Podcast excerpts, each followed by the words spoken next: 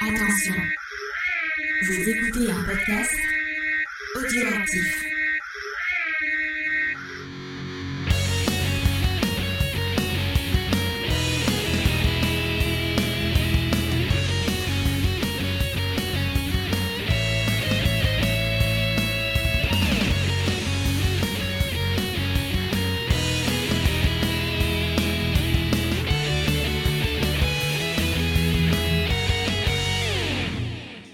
Salut à tout le monde, à tous, à toutes, aux jeunes, aux moins jeunes. Écoutez, je suis très très contente de vous retrouver en 2022 pour Geek en série, le retour. Donc déjà, je vous dis une très très bonne et une excellente année si vous n'avez pas écouté euh, la petite annonce qu'on a fait le 1er janvier. Euh, je suis accompagnée par James. Bonjour James. Salut à tous, bonne année, bonne santé, tout ça, tout ça. Oh, mais tu respires la joie, dis donc. Ah, je respire la joie de vivre. Ah oui, on sent ça, dis donc. Et pour nous accompagner pour cette première émission de l'année, eh bien, nous avons Sophie. Coucou Sophie. Hello Ça va la forme? Ça va, nickel. Ouais. Ah, super, super. Euh, pour rappeler à nos auditeurs, ils ont pu t'entendre dans cette émission extraordinaire, sur cette série extraordinaire qui était Twin Peaks. Fantastique. Tout à fait. Ils peuvent t'entendre aussi dans On a supprimé les rushs, une émission tout aussi fantastique. Écoutez, que du bonheur, j'ai envie de dire. Ouais, carrément. C'est toujours un plaisir de se retrouver pour parler de cinéma, de séries. Bah ouais. En plus, c'est une série qui est quand même très intéressante euh, au niveau mise en scène, au niveau écriture. On va se faire plaisir. Je vous le dis. C'est une belle émission spéciale que- qui se prépare aujourd'hui et ça va être beau. Et voilà, c'est, je suis très très contente d'en parler. Euh, juste avant de parler de la série du jour, donc qui est Gilmore Girl, euh, j'en profite pour vous rappeler un peu bah, les, nouveautés euh, de cette année. Comme je vous l'ai expliqué dans le, la petite... euh, la, petite capsule d'annonce du 1er janvier, c'est que maintenant, Geek en série devient une émission mensuelle.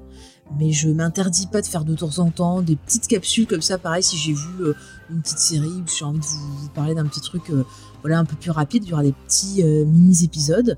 Et pourquoi c'est devenu euh, mensuel? C'est parce que j'ai pas mal de projets euh, à côté, des projets perso, des projets de podcast, des projets ben, d'écriture d'articles aussi pour les, réfracteurs. Et ça me prend ben, pas mal de temps.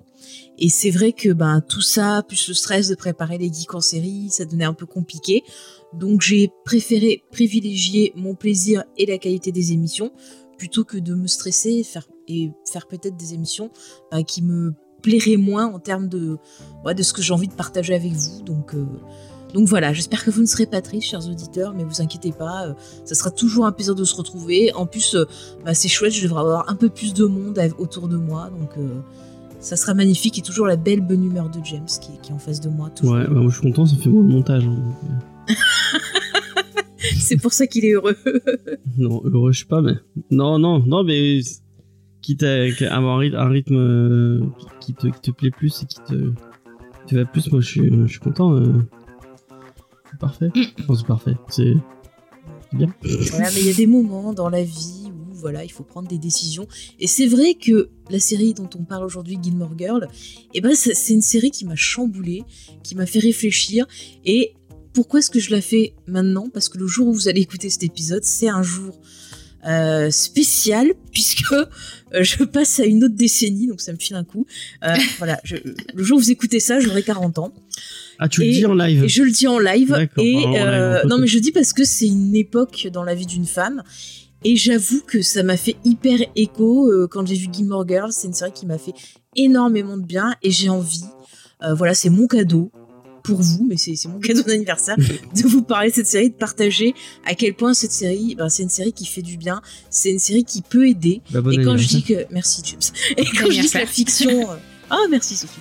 Mais quand je dis que la fiction, elle peut vous sauver aussi, bah c'est vrai. Euh, et cette série, bah, ça fait partie de ces, ces fictions-là. Donc euh, voilà, je suis très très contente de discuter de Gilmore Girl avec vous.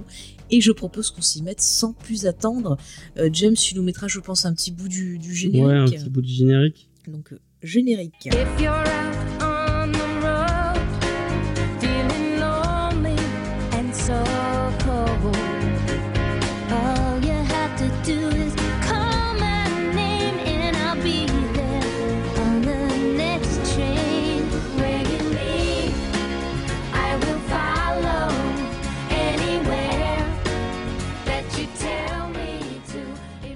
donc Gilmore Girl, une très très très belle série.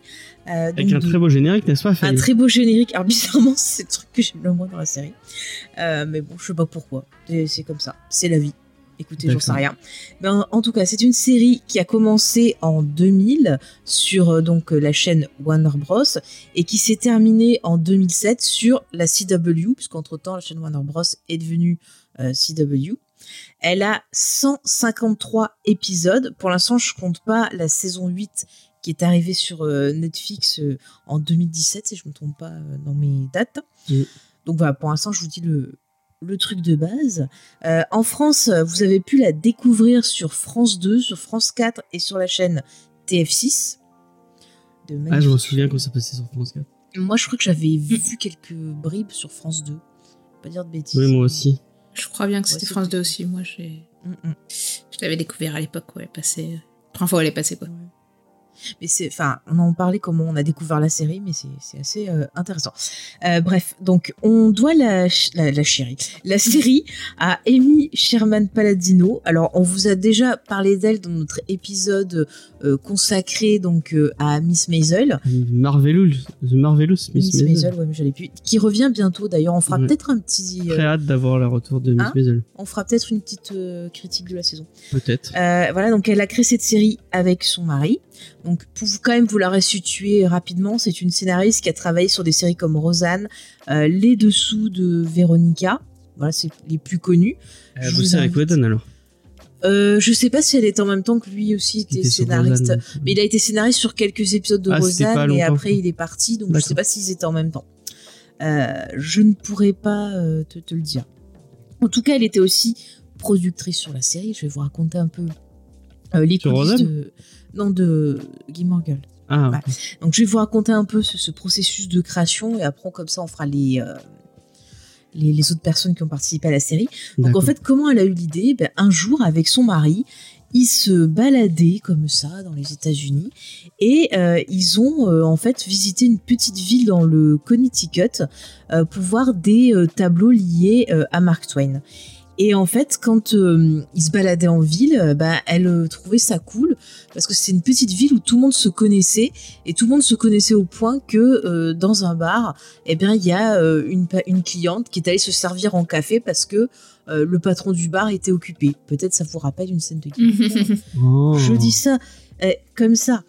Et euh, bah, ça l'inspirait, elle s'est dit tiens, ça me plairait bien euh, de faire euh, une histoire qui se passerait dans une petite ville. Et puis, euh, une autre inspiration euh, pour cette série, c'est aussi également une autre série dont on a parlé, Twin Peaks, puisque Elle en fait... Euh, avec Twin Peaks. non, mais c'est vrai, mais, mais, mais c'est elle-même qui le dit. Elle a une, une grosse passion pour Twin Peaks. Et en fait, euh, le fait d'être dans cette petite ville, ça lui a rappelé donc la ville de Twin Peaks. Et elle s'est dit, tiens, comment je pourrais en fait m'inspirer de ça pour raconter finalement une autre thématique. Ça sera pas l'histoire d'un meurtre, ça sera bah, l'histoire des relations entre euh, une mère et sa fille, parce que c'était un sujet. de- Qu'est-ce que tu dis? On n'est pas sur le même style de sujet, effectivement. non, pas du tout. Et en fait, elle s'est dit, j'ai envie de combiner des éléments de ma vie qui est bah, ma relation avec ma mère, euh, ma relation avec ma meilleure amie qui va l'inspirer pour créer le, le- la meilleure amie de, de Rory. Elle a eu envie de s'inspirer de tout ça, de faire un, un gros mix un peu de tout ce qui, ben, tout ce qui la représente Mm. et de créer cette, cette série avec son mari, voilà, qui l'accompagne au niveau des scénarios, au niveau de la production. Elle va aussi faire de, de la réalisation. Ils et ont en pas fait, divorcé en cours, il n'y a pas eu un bail comme ça, non? Euh, non, ils sont Ah, ensemble. je croyais. Enfin, moi, j'ai pas lu qu'ils étaient divorcés, tu m'apprends ok, bon, je, je dis n'importe Non, quoi. par contre, euh, donc elle a travaillé sur la série de la saison 1 à la saison 6. Et en fait, pour la dernière saison, euh, il y a eu des histoires avec Warner, encore eux, décidément, euh, où en fait, ils étaient pas très respectueux au niveau euh, ben, du, du contrat qu'ils avaient avec elle. Et euh, ça lui a pas plu. Et comme elle pouvait pas travailler dans des conditions qui lui plaisaient, et ben elle leur a dit, euh, bah écoutez, moi je, je prends du recul de la série. Et donc sur la dernière saison, c'est son mari surtout qui a, qui a bossé et euh, Lauren Graham, donc, qui joue euh, le rôle de Lorelai euh, Gilmore, qui est devenue productrice de la série. Mais Mm. c'est une saison que bah, la créatrice, elle a jamais voulu regarder parce que pour elle, c'était pas du tout ce qu'elle avait prévu. Parce que dès le début Bah, de elle a la bien série, regardé pour faire la suite. bah non, en fait, enfin, elle, elle a su, tu vois, elle a pris les, les bribes importantes, mais elle a dit qu'elle avait jamais regardé cette saison-là et qu'elle la regarderait jamais parce que ça lui faisait mal au cœur. Et en fait, euh, ce qu'il faut savoir, c'est que dès le début de la création de Gilmore Girl, elle avait écrit euh, les euh, tout derniers mots de la série, qui sont ceux que vous entendez euh, dans le dernier épisode de la saison sur Netflix. Donc je dis pas lesquels, mais ceux qui l'ont vu, vous voyez. Donc elle avait déjà prévu cette fin-là et elle n'avait pas pu le faire à l'époque, donc ça l'avait bah, vachement euh, blessée. Donc elle a pu se rattraper avec la série. euh, Peut-être, euh, Mhm. on peut dire que nous, on a vu la, la, Mais on en parlera. la, la- la fin, à la mais que Sophie ne l'a pas vu. Ouais. Ouais. Mm, mm. Après, peut-être que Sophie elle ira se cacher si on voilà. On fera un peu des théories, des choses comme ça. Mais donc voilà, donc la création de la série, c'est vraiment Du coup, une série ça- qui va s'inspirer de plein de choses. Vas-y. Euh, du coup, ça veut dire qu'il n'y aura pas de saison supplémentaire? Alors, je peux vous en parler, je vais vous dire comme ça. C'est-à-dire qu'en fait, la, la créatrice, elle, euh, elle disait que elle, elle aimerait vraiment poursuivre. Elle a des idées. Euh, parce que ces derniers mots-là, c'était comme ça qu'elle voulait finir la série. Mais elle avait des idées au départ de faire des petits événements comme la mini-série euh, qui a été faite sur Netflix pour continuer à faire vivre ses personnages parce que elle avait énormément de choses encore à partager sur les thématiques. Et puis le fait d'utiliser le temps qui passe, les différentes phases de la vie d'une femme, ça a apporté de nouvelles thématiques. Mhm. Et euh, le seul problème, c'est qu'en fait, les deux actrices principales, elles ont euh, des emplois du temps euh, assez compliqués. Et pourquoi elle l'a pas fait encore, c'est parce qu'elle n'arrive pas à, à pouvoir les réunir. C'est ce qu'elle disait au moment de la sortie euh, de, de, de la saison spéciale sur, euh, sur Netflix. Mais apparemment, même les acteurs, 2007, actrices oui. seraient d'accord. eux, Hein? C'était déjà en 2017, donc euh, ça fait. euh, c'est compliqué. à Bah, mon avis, c'est un peu râpé pour son. les deux sont sur des séries, donc c'est un peu compliqué. Il faut que Il y a des trucs spoilers dont j'ai pas envie de, de, Ouais, ouais. de Mais moi, dévoiler, mais à mon avis, moi, je, moi, je veux pas de suite. euh. Ah, moi, je veux une suite. On en parlera. Ah, moi, je veux une suite. On en parlera après. On en parlera après. Euh, donc, euh, au niveau, euh, est-ce qu'on fait un petit pitch? Comme ça Je continue à parler de la production tout en mentionnant les acteurs. Tu veux nous faire un petit pitch, James? Le premier de la nouvelle année. Les Ah. auditeurs sont en manque de tes pitchs. On va faire un petit pitch. Euh, alors, on suit. Et tu as le droit d'imiter Emily Gilmore si tu veux. Ouais, non, je vais, bien. je, je vais pas me lancer dans ce genre d'imitation. Donc, on va suivre la vie trépidante et passionnante de Lorelai Gilmore, mère et fille. Euh, donc, ils vivent à. euh, Starzolo. ça- je sais pas pourquoi j'allais dire Woodsboro, mais euh, non. Non, c'est- Woodsboro, c'est Scream. Woodsboro, c'est Scream, effectivement. c'est parce qu'on a vu Scream ce matin, c'est pour ça que j'étais un peu. Donc, euh, Alors, il y a. Courtney Cox qui joue dedans. Et alors là, il y a Lorelai, elle tue des gens. c'est bizarre, elle les appelle au téléphone euh, en disant Alors, c'est quel épisode de Twin Peaks que tu aimes? Voilà. Allez, dis-nous. C'est quoi ton café préféré? Ah, j'espère que c'est pas Si c'est pas. Luc qui meurs. Euh, donc, elles vivent à Starzolo, qui est une toute petite ville. euh, euh, je crois que c'est dans le Connecticut. Bah, justement, Oui. ça, c'est pas Dans loin de, de- de New York. C'est vraiment, tu vois, elle a repris le, ce qu'elle avait vu. Et d'ailleurs, je- j'en profite, petite easter egg, le, le- le lieu de tournage, c'est une ville qui est servie pour pas mal de séries, Oui. notamment euh, Pretty Little Liars, tiens, pour ceux qui, qui ça fait rire, parce que c'est un peu notre blague. Euh, donc, qui considéré, mais il y a eu plein de trucs, je crois que ça, je, je sais pas si ça a pas servi, euh, C'est pareil, dans Retour vers le futur, c'est qu'il y a un bout de- ouais, ouais, mais je sais pas si c'est pas inspiré du, du même truc, euh, si c'est pas le même lieu de tournage, enfin, je sais plus, je sais que ça, Il y a, pas il y a séries. aussi euh, Ghost Whisper aussi. Ouais, je crois, ouais, c'est des petits bouts. Ouais, c'est des petites villes américaines. Mais c'est un gros gros en fait. décor qui reproduit vraiment une ville. Enfin, Mhm. c'est pour ça qu'on peut avoir beaucoup de plans séquences dans la série et des trucs comme ça.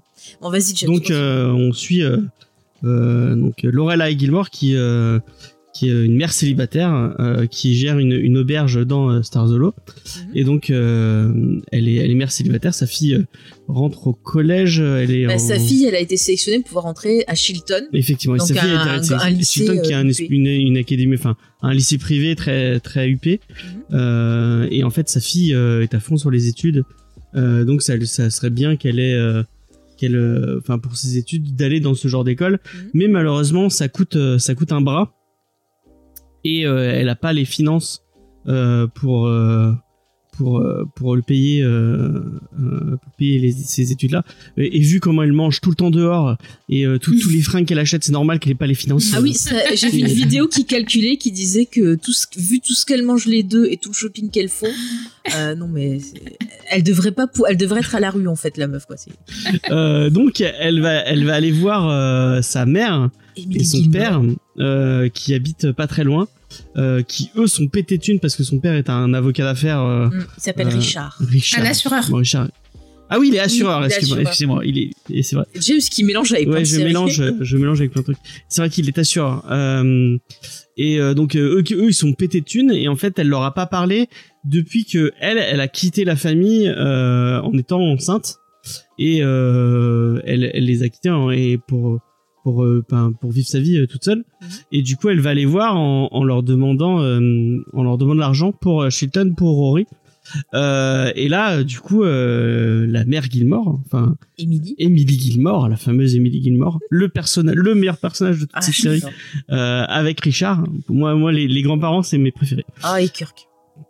On, on en parlera après. On va ton donc parce euh, Emily va instaurer une règle en disant oui je veux bien euh, payer pour euh, pour Rory mais je veux un dîner tous les vendredis soirs et un appel où tu nous tu nous tu nous dis la enfin qu'est-ce qui se passe dans la vie de de, de Rory Mm. et dans la tienne Mm. Et parce que en fait elle veut reconnecter Mais avec elle sa sait pas trop comment s'y Ouais, elle veut reconnecter avec sa fille. Emily est assez spéciale comme comme comme maman. Elle me fait penser à ma mère un peu. c'est vrai, c'est vrai. C'est pour ça que Mais ça on, m'a va- touché. on va on va développer plus tard. Euh, et donc voilà, on va euh, se développer cette histoire euh, euh, en fait euh, et on va comprendre que les Gilmore Girls au pluriel en fait c'est c'est pas que Rory et euh, et, et Lorelai mais c'est euh, Emily enfin c'est cette relation de ces trois femmes en fait Mm. et toute la série Mais c'est une série. et sur cette, cette, cette, cette relation entre ces trois femmes, euh, la mère, la grand-mère et, Mm. et la petite fille. Et voilà. Bah, merci James, j'espère que nos auditeurs ont tout compris. Euh, N'hésitez pas à nous poser des questions. Euh, donc, pour mettre euh, en, en vie, enfin pour mettre en place cette série, il a fallu donc recruter. Donc, pour le rôle de Lorelai, c'est euh, Lauren Graham qui a été euh, engagée après avoir euh, auditionné bah, des tonnes et des tonnes de personnes. Et ce qui fait qu'elle a été retenue, j'ai lu, c'est à cause de sa personnalité, ce côté justement euh, pétillant, le fait qu'elle parle vite, c'est des choses qu'on retrouve dans le personnage de, de, Lorel- de Lorelai. Et c'est d'ailleurs des choses qui vont être pas mal adaptées aux personnalités des acteurs. Enfin, je vous en parle au fur et à Mais, mesure. enfin, on se sent que Oui. peut-être qu'au départ, elles, elles, je suis en train de, de- d'enclencher sur ce que tu que tu avais prévu avant, mais on, peut-être qu'à la base, c'était vraiment sur la vie de Amy euh, Sherman Pala- euh, Paladino. Mm. Mais moi, j'ai vraiment l'impression qu'au fur et à mesure des épisodes, bah, elle, elle s'est inspirée de ces acteurs et des Mais gens avec justement, qui... euh, justement, tu vas voir James euh, euh, dans, dans les euh, différents étoffer trucs. quoi les, les Mhm. personnages quoi Mais justement, les acteurs ont apporté, c'est devenu un travail très collaboratif. Et je ouais te- bah ça se sent hein, je, se sent. je vais t'en parler et justement voilà euh, Lauren Graham elle, a- elle apporte vraiment tout ce côté un peu foufou le fait de parler vite qui est aussi quelque chose ben, que fait euh, justement la créatrice on l'a vu avec Miss Maisel aussi il y a beaucoup Ouais. de rythme de musicalité dans les mots elle a un sens de la comédie qui est Mm, et c'est pour ça que ça a vachement matché. Alors, euh, ce qu'il faut savoir sur Lauren euh, Graham, c'est qu'elle est actrice. Donc, vous avez pu la voir dans des films comme Le Veilleur de Nuit, Ivan Tout-Puissant. Euh, vous avez pu la voir dans la série Parenthood, que nous avait conseillé elle, que j'ai pas encore regardé. Ouais. Euh, voilà. Là, dernièrement, vous avez pu la voir dans Zoé et son incroyable playlist. Et euh, dans la série Les Petits Champions, qui est disponible sur euh, Ah Disney+. série. Et ce qu'il faut savoir, c'est qu'elle est aussi autrice. Elle a sorti un bouquin, un de ses premiers bouquins qui s'appelait Un beau jour. Il est disponible, je crois, en France chez Milady, si je me trompe pas. Euh, qui est un peu voilà une histoire d'amour. Et euh, moi par contre je me suis procuré euh, un parce qu'elle a fait aussi des essais en plus de la fiction. Et il y en a un qui s'appelle alors je vous le traduis en français. Il s'appelle Parler aussi vite que possible de Gilmore Girl à Gilmore Girl et en fait elle parle de sa carrière donc elle va parler un peu de tout ce qu'elle a fait. Donc il y a des grosses parties sur Gilmore Girl où vous aurez énormément d'anecdotes. Par exemple elle raconte euh, comment elle a rencontré euh, donc euh, Alexis Bledel qui qui joue sa fille. En fait elles se sont rencontrées le jour du tournage parce qu'elles n'avaient pas pu se voir avant parce que euh, je sais plus si c'est elle qui a été pris euh, en dernier ou si c'est Alexis mais bon voilà elles n'avaient pas pu se voir avant. Et elle ça l'a stressée parce qu'elle avait peur en fait de de pas réussir à avoir d'alchimie avec elle et d'instaurer ben, ce côté euh, complicité. Et en fait, euh, il a suffi qu'elles se croisent d'un regard, elles ont commencé à parler et ça y est, c'était euh, c'était foutu. Enfin, c'était vraiment, euh, elles ont eu direct une étincelle, un peu comme un coup de foudre, euh, pas romantique, mais un coup de foudre artistique, un coup de foudre bah, amical. Donc euh, c'est super cool. Et donc Alexis euh, Bledel, alors elle au départ, elle est née, je crois, euh, en Amérique euh, du Sud. Enfin en tout cas, sa première langue parlée c'est l'espagnol. Elle a appris à parler l'anglais vraiment quand elle avait une dizaine d'années. Donc ça je savais pas. Vous avez pu la voir au ciné dans Coup de foudre à Bollywood, dans Sin City, dans Quatre filles et un jean. Ah oui, c'est vrai qu'il est dans Sin City. Ouais, alors Quatre filles et un jean, je comprends pas pourquoi c'est aussi culte. J'ai vu le premier, j'ai pas compris. Bon, écoutez, c'est la vie. Euh, elle a apparu aussi dans Urgence. Euh, Elle a joué dans Mad Men.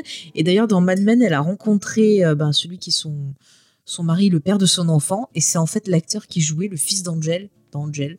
Oh, Voilà, ça m'a fait putain. rire. Les croisements de séries. Elle est pas dans. euh, Et elle est aussi dans The Handmaid's Tale où Ouais, elle est excellente. Euh, Voilà, je suis pas hyper fan de la série. Elle est dans saison très 1, bien. non? Ouais. Ouais, bah, elle y est au début, mais elle y est après par. euh, Ah, ok. Voilà. Ouais, qu'elle était que dans la saison. Alors, elle aussi, alors ce qui est intéressant, c'est qu'elle va amener certaines choses dans son personnage. Par contre, il y a des trucs genre, vous savez qu'en fait, elle aime pas le café. Oh, L'info. Ah. En fait, elle, pendant tout le temps dans la série, elle boit du coca. Ah, Donc ça m'a fait rire. Voilà. Euh, bon, c'est la même couleur. donc, euh. Ouais, ouais. Mais c'est pareil, enfin voilà, au niveau de l'écriture, euh, l'autrice, euh, l'autrice, la créatrice, donc fallait dire. elle a essayé d'adapter aussi un peu à sa personnalité, enfin à chaque fois de mettre des petits détails.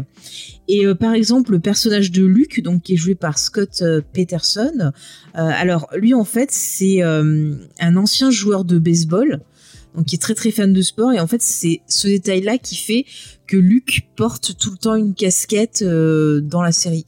C'est pas une histoire parce qu'il veut cacher une calvitie ou un truc comme ça. C'est parce que c'est vraiment un très très gros fan de sport. Et donc il a utilisé ça. Il a aussi proposé euh, des choses. En fait, il s'est inspiré de son propre père pour créer le rôle. Donc Ah. il a proposé euh, des façons de parler de son père, des tics, des choses Mhm. comme ça au niveau du caractère. Il a proposé à la créatrice qu'il a intégré, euh, ben voilà, dans le, le personnage. Et donc lui, vous avez pu le voir. Au cinéma quand même dans des films comme Saw 4 jusqu'à Saw 6 magnifique. Euh, The Event, il a aussi fait du doublage. Il a fait James Gordon dans Batman Gotham by Gaslight. Ah ouais Je sais pas si tu l'as vu. euh. Ouais. C'est le truc de Mike Mignola. Ouais. Donc voilà, je savais pas, mais il a fait le, le commissaire Gordon. Bah, moi j'ai lu le comics, mais j'ai pas, j'ai pas vu le- l'anime. J'ai vu Alors l'anime, ensuite- mais, il Et était toi, pas qu'est-ce que ouf. j'en ai pensé de cet anime L'animé Pas était pas ouf. Non. Ah mince, mince. Ah, C'était sympa, mais c'était Bah, pas lisez, ouf. lisez le comics plutôt. Alors, dans l'instant, un peu, euh, mon esprit a explosé quand j'ai vu cette info. Euh, dans le rôle d'Emily Gilmore, la, la grand-mère, c'est Kelly Bishop. Et savez-vous quel rôle elle a fait? Elle joue la mère de bébé dans Dirty Dancing. Mais, mais j'ai vu ce film un milliard de fois et j'ai pas fait le rapprochement. Mais elle a un tout petit rôle dedans. la Mais elle danse comme ça. enfin, mais quand j'ai vu cette info, mon esprit a vrillé. Euh, mais après, elle a fait énormément de de- de- d'apparitions des séries, dans des films. Vous avez pu la voir dans, par exemple, The Good Wife pour des séries récentes. Mais pareil, c'est c'est quand même une actrice qui a une, une bonne carrière derrière elle. Mm. Comme justement euh, Edward Herman qui joue Richard. Alors lui, peu cher, il nous a quittés en 2014. Quand j'ai vu cette info, j'ai pleuré. On était en train de découvrir la série et j'ai voulu voir bah, ce qu'il avait fait comme film et je vois cette info, mais ça m'a déprimé. Ça m'a déprimé. Euh, bref, donc vous avez pu le voir dans des classiques, lui, comme. Mais ça a une euh, importance dans la série. Ouais, ouais, ouais, on, on en parlera. Mais arrête, tu vas spoiler. euh. Bah ouais, mais c'est pas un spoil, le mec il est mort. Chut. Pardon. Bon. Alors lui, il est apparu dans Gatsby le, le Magnifique, dans Annie, euh, la euh, rose pourpre du Caire, The Lost Boy, Aviator. Euh, il était aussi dans la série euh, MASH. Il est apparu dans Grey's Anatomy pour un truc un peu plus peut-être populaire. Mais c'est Mhm. quelqu'un qui a une grosse grosse carrière, plein de petits rôles euh, par-ci par-là. Donc super plutôt- acteur, il est ouais, super super acteur. Euh, donc je finis de vous présenter rapidement tous ces personnages parce qu'on va en parler beaucoup c'est important. Ils sont chacun hyper intéressants, je vais aller un peu plus vite. Euh, dans le rôle de la, meilleure amie, alors euh, qui s'appelle Lane, elle est jouée par Keiko Ag... Alors, que je prononce ça bien. Keiko Adjena, je pense. Comme c'est du japonais, je sais pas. Bref, donc elle est Elle est japonaise. pas coréenne? Non, et alors en fait, figure-toi que elle et l'actrice qui joue sa mère ne sont pas coréennes mais japonaises. Et j'ai Ah. lu une info comme quoi en fait l'actrice qui joue sa mère, elle était critiquée comme étant euh, comme ayant le plus mauvais accent coréen. euh. Ah ouais Ouais, ouais. Donc ça La m'a- pauvre. ça m'a fait rire. Et elle, euh, donc celle qui joue Len, Keiko, en fait, elle avait 27 ans euh, lors du premier épisode de la série, tandis que Alexis Bledel avait euh, 16 ans, avec l'âge de son personnage. Donc sacrée différence entre les deux, c'est fou. hein. Je trouve que ça se sent un peu euh, qu'elle est plus âgée Surtout sur certains fin. plans. Ouais, surtout sur les saisons d'après, en fait, ouais. ouais. Mm. Ouais, ouais, surtout tu verras quand t'arriveras aux dernières saisons, il y a un moment tu fais ah ouais non mais euh, Ouais, déjà, la saison, aussi vieille que la mère. la saison 5, déjà, c'est compliqué. ouais.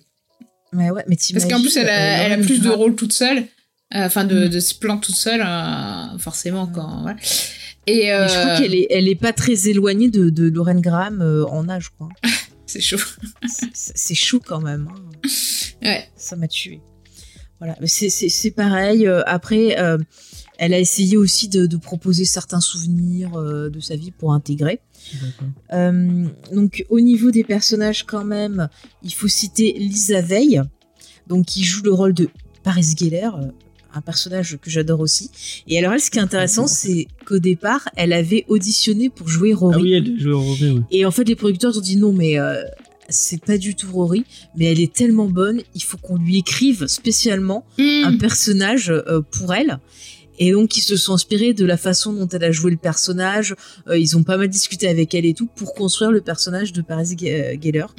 Et je trouve ça excellent. Et C'est euh, ouf parce que euh, Lisa- ce personnage, il est vraiment emblématique. hein. Enfin, Ah, mais je la- je l'adore ce personnage. Elle est complètement folle. Elle est, Et d'ailleurs, si vous voulez un exemple récent de ce qu'elle a fait en série, euh, par exemple, vous pouvez la voir dans euh, la série How to Get Away with Murder de. Mm. Je crois que c'était Shonda Rhimes, en tout cas, c'était Ouais. produit par Shonda Rhimes. Voilà, je vous conseille surtout les premières saisons, moins les Ah oui, dernières. mais, bien, elle. Ouais, ouais, elle fait le rôle de Bonnie et euh, elle était excellente. Il, y avait- il aurait pu faire de grandes choses avec son personnage, mais, euh, mais non. Voilà, c'est la vie. D'ailleurs, un, Mhm. un personnage qui est lié à Rory et à elle, euh, qui est joué par. Euh, enfin, faut pas expliquer qui c'est, mais euh, il est joué par quelqu'un qui est. Si vous êtes fan de Buffy, vous connaissez bien. Parce que c'est. Oui. euh, Enfin, il apparaît plus tard dans les saisons. Euh, merde, Jonathan. ah oui, oui. Et euh, Oui, oui, c'est vrai. Je vais en parler parce que on n'en a pas parlé dans Geek série, mais je, enfin, on aurait peut-être pu en faire un peu une Peut-être qu'on fera une petite une pastille. parce on que c'est vraiment cool. Euh, donc, euh, comment il s'appelle euh, J'en trouve plus son nom. Euh, attends, je vais te le donc Jonathan de Buffy euh, qui joue euh, mais en fait il, vient de créer une série euh, qu'il a écrit et, ré- Ah ouais et en partie ré- et en partie réalisée Ouais. s'appelle Dopsic euh, qui parle de qui parle d'un vrai fait qui est passé au- qui est arrivé aux États-Unis c'est une une pénurie euh, non pas une pénurie une euh, C'est c'est Danny Strong son nom. ouais, voilà, ouais, Danny Strong. Euh, C'est en fait sur un, un, un c'est médicament. un médicament qui est arrivé aux États-Unis en fait Mm. qui a lancé une une C'est euh, censé être un antidouleur qui euh, te rend pas accro. Et en fait, en fait, ça rend accro de ouf euh, et ça a rendu toxico une bonne partie des États-Unis. Et euh, et- il y a eu un euh, procès récemment en 2020. une série sur Disney Plus à la base c'était sur euh, D'accord. sur Ulus non c'était sur le truc de la Fox au départ. Ouais, ouais, ouais. Et Oui, j'ai vu passer la. Oui, parce qu'il y a Batman dedans. Oui il y a il y a Michael Keaton. Bah, il a eu un prix là récemment. Et vraiment cette série elle est énorme. Bah écoute, euh, enfin, c'est l'une des rares séries sur. euh, alors je pensais, de- euh, je la voyais passer l'affiche et j'ai comme euh, t'es- tout sur ta télé tout est réuni, enfin surtout sur. euh, euh, du coup, je pense, je savais pas sur quel service c'était dispo, mais ça m'a donné envie de rien que de voir l'affiche. euh. bah, franchement moi je, je la mets au même niveau que bah, un truc comme Tchernobyl. D'accord. Oui, qui n'est- qui mais en termes d'ambiance et tout, de réalisation, c'est Ah vrai ouais? qu'on a Et pourtant, c'est Disney+, quoi. Tchernobyl. Bah, ouais, avec ouais, un mais- cast euh, Ah, le cast est excellent. génial exceptionnel. Je trouve qu'il y a plein de trucs où tu sens une tension permanente, bah, comme Tchernobyl. Ouais, donc vraiment, si vous avez l'occasion, euh, euh, euh, d'ailleurs, il apparaît pas dedans, il aurait pu, il aurait pu se filer un petit, un petit rôle, mais non, même pas. Bah non, il avait Euh, mais vraiment, Danny Strong, moi, j'ai été étonné, vraiment, il écrit. euh, Bah, moi aussi, savais pas très qu'il bien. qu'il- qu'il Mm. avait fait des scénarios. Moi non plus, euh, c'est basé sur un bouquin d'une d'une femme qui a Ouais. qui a milité apparemment pour euh, Mm, pour mm. interdire ce médicament. Mm. Donc vraiment, si vous avez l'occasion, Dopsic. Tu sais, c'est écrit par le, la mère d'un des persos de la, Oui. la série. Ouais. Donc voilà, c'était le petit aparté sur euh, Danny Sand. Ouais. Il est, il Désolé, est très un bon. petit. euh, Non, non, mais tu as bien fait d'en parler. Et il est très bon dans Gilmore aussi. Ouais, il est très drôle. Ouais, Et son, son, son, son duo avec le personnage de Paris Geller fonctionne très très bien. Ouais. Euh, ensuite, quand même, un personnage important, c'est le personnage de Suki qui est interprété par Melissa McCarthy. Alors elle, en fait, elle s'est retrouvée dans la série parce qu'au départ, c'est pas elle qui devait jouer le rôle. Euh, c'est l'actrice qui est dans Miss Maisel qui fait la manager, je ne trouve plus son, son prénom. Ah oui, ok. Et euh, en fait, à ce moment-là... On euh, voit après, elle apparaît. oui, après, elle le- apparaît après. euh, elle fait une espèce de couturière là, un peu grimée. Enfin, souvent, elle fait des persos un peu déguisés. Mm. Mais elle fait pas une joueuse Et, euh, de harpe aussi à un moment? Si, elle fait aussi une joueur de. Ah d'accord, c'est la le même, mémoire. la même actrice derrière. Ouais, ouais, c'est Ah vrai, elle est, elle est maquillée. Et en fait, euh, elle a pas pu vraiment euh, jouer dans la série parce qu'à cette époque-là, elle était engagée sur une autre série et elle a pas pu se libérer. Donc, euh, c'est au final Melissa McCarthy vraiment qui a potes été euh, choisie. toutes les deux. euh, Ouais, ouais. Et euh, Melissa McCarthy, elle a été choisie parce qu'elle trouvait que justement, elle avait une belle palette de jeux, qu'elle pouvait Mm. à la fois être complètement euh, cinglée et à la fois être hyper touchante. Mais elle est bien Et, cette. euh, Elle est très bien. Moi, ça m'a fait revoir euh, autrement Melissa McCarthy. Mm, mm. Parce que je l'avais découvert que par des comédies Ouais, genre Bridesmaid. assez, po- assez potaches, alors qu'en Voilà. vrai, elle peut être super touchante. Elle euh. est hyper touchante. Ouais. Et puis je trouve son perso tellement bien écrit, on va en parler. Même son mec, hein, il est vraiment. euh, Mm. Alors j'ai pas son nom à lui, mais il est, il est très Il bien. est très bien aussi. hein. Et pour aller un peu plus vite dans des, des, des figures un peu connues qui vont quand même des personnages intéressants, dans le rôle de Dean, on a Jared Padalecki que vous devez connaître de Supernatural, où il joue le rôle de Sam dans Supernatural. Oui, d'ailleurs, euh, à un moment donné, il change de couleur de cheveux. C'est au moment où il commence à tourner en Supernatural, non Ouais, je pense. Je pense Ça que m'a vers choqué, la je fin, il a la coiffure. euh, Bah là, il est brun, La là coiffure qu'il a, la coiffure qu'il est au tout début, ça fait C'est tellement trop drôle. 90s, Que c'est d'ailleurs, dans les premiers épisodes, dans la saison 1 et tout ça, on voit le mec des frères Scott qui apparaît, Oui. là, euh,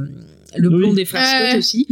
Hum, Alors après, Bah, un Chad acteur. Ouais, merci. Jim. Et tu n'as pas parlé. Mais de- j'allais en parler, Ah. j'allais dire. D'ailleurs, un acteur qui a reçu récemment une belle distinction puisqu'il a eu une étoile euh, sur le Ah. trottoir d'Hollywood. le, plus le meilleur le père de toutes les séries. Ah mais, euh, ah mais il était très bien dans Heroes aussi. Moi, je- ah, c'était un de mes persos préférés. Milo Ventimiglia. Voilà, Vilo Ventimiglia, qui en fait lui, euh, donc lui, il va jouer le neveu de Luc. Et Ouais. euh, ce qu'il faut savoir, c'est quand il est arrivé dans la série, il était en couple avec euh, Alexis euh, Bledel. Hmm. Ils sont restés trois ans ensemble. Et puis après, ils sont restés potes, donc euh, parce que c'est un Jack. Je pense que lui, c'est le Keanu Reeves de la télé. Il des était pas sur- euh, il était pas avec euh, la meuf de Charmed aussi à un moment. Euh, avec qui? euh, celle que t'aimes bien? Aïssa Milano. Ouais. Non, ils sont potes. Ils ont tourné un film ensemble. Ils sont devenus potes. Et en fait, elle a appelé son fils Milo en hommage à lui. Ah ok. Le mec, il est tellement marquant que. Non, mais en fait, ce mec, j'ai l'impression que c'est le Reeves, je te dis, de la télévision. Ah, il parce est que génial. ce- il a l'air hyper gentil, il y a que des bons trucs sur lui et tout. Enfin, moi, j'adore cet acteur, Hmm. euh, vraiment. Ouais, moi j'avais je- bien aimé dans Heroes, mais j'avoue que j'ai pas non plus de 36 000 trucs, mais. euh, Ah bah, dans, ah, dans euh, This Is Us. Après, c'est pas, c'est peut-être pas ton style. de- Non. Je- J'avais pas autant pleuré sur un Ah, il certain est génial. Il épisode est, il est ouf dans que devant un certain épisode de Buffy. Voilà, je dis pas exactement, mais je pense que... Ah, il est, c'est un ouais, il Parce qu'effectivement, euh, James, t'as raison, c'est pas trop mon style de série. Game Burger, c'est un peu l'exception qui confirme la règle. hein. Euh, je-. Après, il a fait le fils de Rocky euh, dans euh, Rocky Balboa. je il était très bien aussi. Il avait Mm. une chouette, euh, chouette. Et d'ailleurs, c'est pour ça que Oui, Stallone était apparu. Ah, mais il est très bien. Moi, je te le conseille. Et c'est pour ça que Stallone, il était apparu dans This Is Us. Ah oui, c'est vrai. Mm. C'est vrai, c'est vrai. Parce que Stallone, il est très sympa aussi. Et pour finir, alors, euh, un personnage qui est hyper important, je pense que Moi, c'est je l'aime l'âme. pas fait. C'est hein. c'est l'âme de la série pour moi. C'est Sean euh, Gunn, donc le frère de James Gunn. hein, vous avez pu le voir dans, plein de films de Ah, son donc tu frère. parles pas du. euh, Et je parlais du de Kirk. Non, le maître d'hôtel, je m'en fous. Non, je rigole. je vais en parler. Mais j'en parlerai après. Mais j'ai envie de parler de Kirk parce que c'est mon chouchou. Non, mais Kirk, C'est vrai il qu'il est très drôle. tellement, mais tellement une bonne idée. En plus, ce qui est drôle, il y a une espèce de. En plus, il arrive tardivement, non Bah en fait, il est là dès le début de la série, sauf qu'au début de la série, il s'appelle pas Kirk, il s'appelle euh, Nick au début, D'accord. et on le revoit après dans un autre rôle où il se fait juste appeler jardinier, les crédits sont Mm. juste jardinier. Et en fait, les, les, les fans de la série, j'ai vu plusieurs théories, qui se demandaient si le mec, vu qu'il est un peu frappé, au début, il se faisait pas appeler d'un autre nom pour après se faire appeler Kirk, ou si c'était juste que, euh, eh ben en fait, euh, la créatrice, elle a trouvé tellement euh, marrant que finalement, elle l'a engagé et qu'elle lui a fait jouer Je pense plein que c'est un peu comme. Euh, euh, ben, je sais pas si on a, on a parlé de cette anecdote, mais de Chris Pratt dans Park and Rec qui était, Ouais. qui était prévu que pour la saison 1. Hmm. Et euh, il y, a- il y avait, en- il mettait tellement une bonne ambiance sur le tournage et, et il était tellement drôle que les, enfin, les, les créateurs ont voulu augmenter son son rôle et l'ont et l'ont mis un peu plus. euh, Ouais, un peu plus. et je en pense que c'est la même chose. Hein. Mais il est excellent, il fait un espèce de. Bah, c'est un il a un corps trop bizarre ce mec. Ouais, C'est peut-être vrai qu'il a eu qu'il- un problème.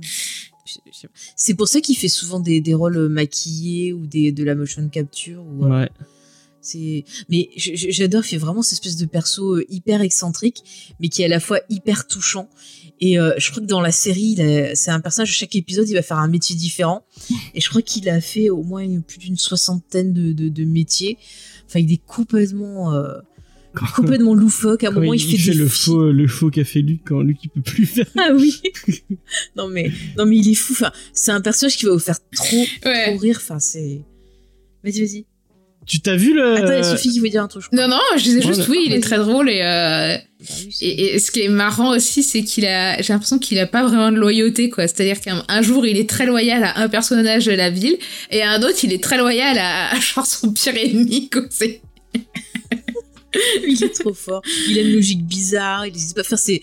Je trouve que c'est vraiment le. et le il se transforme en loup-garou euh, de temps en temps. Ah oui. enfin, dans sa tête. Autant il y a des gens dans la ville, tu vois, ils m'énervent parce qu'ils sont trop genre, euh, mais occupez-vous de vos affaires. Moi, je crois qu'il y a des gens, je les aurais genre Miss Patty euh, qui s'occupe du studio de danse et tout, mais il y a des fois, j'ai trop envie de la baffer. Ah, elle est trop ça. mimi. Mais moi, je suis là. Il a volé leur Occupez-vous voisine avec son mec bizarre. Là. Après, Ah, c'est, ouais. ouais, la, la voisine. Mais après, sont mimi, je trouve. Enfin, je sais pas. C'est une ville qui a quand même voilà plein de gens euh, un peu. euh, Puis après t'as la t'as le la sœur de de Luc et son mec qui arrive. Enfin, vraiment ils, Le ils maire arrivent de- à le maire de la ville aussi. ah oui il est est trop excellent. fou. Enfin, c'est une série qui a vraiment plein de petits personnages. C'est un peu comme les Simpsons. Je sais pas si vous voyez. Ouais, Avec tous ouais, les petits ouais, personnages, on va tous les retenir. Ils sont tous un peu foufous. Ils vont amener bah, justement de l'humour. Ils vont amener bah, parfois des, des, des, des scènes assez touchantes. Et Mhm. vraiment, je pense que tout le casting Le il groupe est excellent. aussi. euh. Ouais, le groupe de laine. Alors quand même Michel, voilà, on va on va finir par lui et après on, on avancera, qui est joué par Yannick Trousdel, qui est en fait canadien, donc il est pas français. euh, James, je te posé la question une fois. Il est, euh, Oui, parce il que est dans la série il est censé être français. et en fait il a joué dans la version Euh, canadienne. il est censé être donc italien, version- là, c'est. En français, il est censé être italien, mais en VO, Ah. il est, euh, Il est il français est ouais. français, ouais. Et euh, ce qui est marrant, c'est qu'il a joué dans la version originale de Un gars et une fille, qui est une série canadienne à la base. Ah ok. Il a joué dedans. Donc, euh, Hmm. Je savais pas, mais voilà, il a fait pas mal de séries, donc plutôt côté québécois, quoi.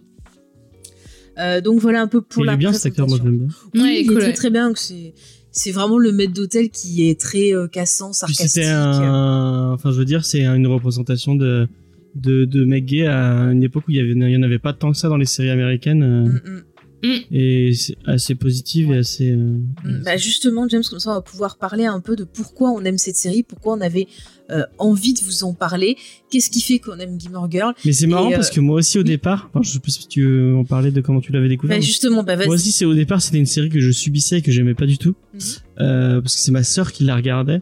Et, euh, et euh, y on a, on- j'ai eu euh, ces époques avec ma sœur où on se battait pour le télécommande et du coup, euh, quand t'es bleu, enfin quand t'as rien à foutre euh, et que t'es bloqué euh, avec ta sœur avec qui tu viens de te battre euh, et que tu, tu, tu- du coup, je- je- j'ai subi euh, certaines séries euh, et c'est vraiment une des, une des séries qu'au départ, euh, bon, je, je l'aimais pas parce qu'elle voulait la regarder et que moi je voulais regarder autre chose. Mhm. Et euh, au final, tu tu tu t'accroches un peu à, à- en fait la la, la, la relation Lorelai Rory, elle, elle est marrante et puis tu enfin tu quand tu regardes un épisode comme ça par-ci par-là, tu vois c'est sympa.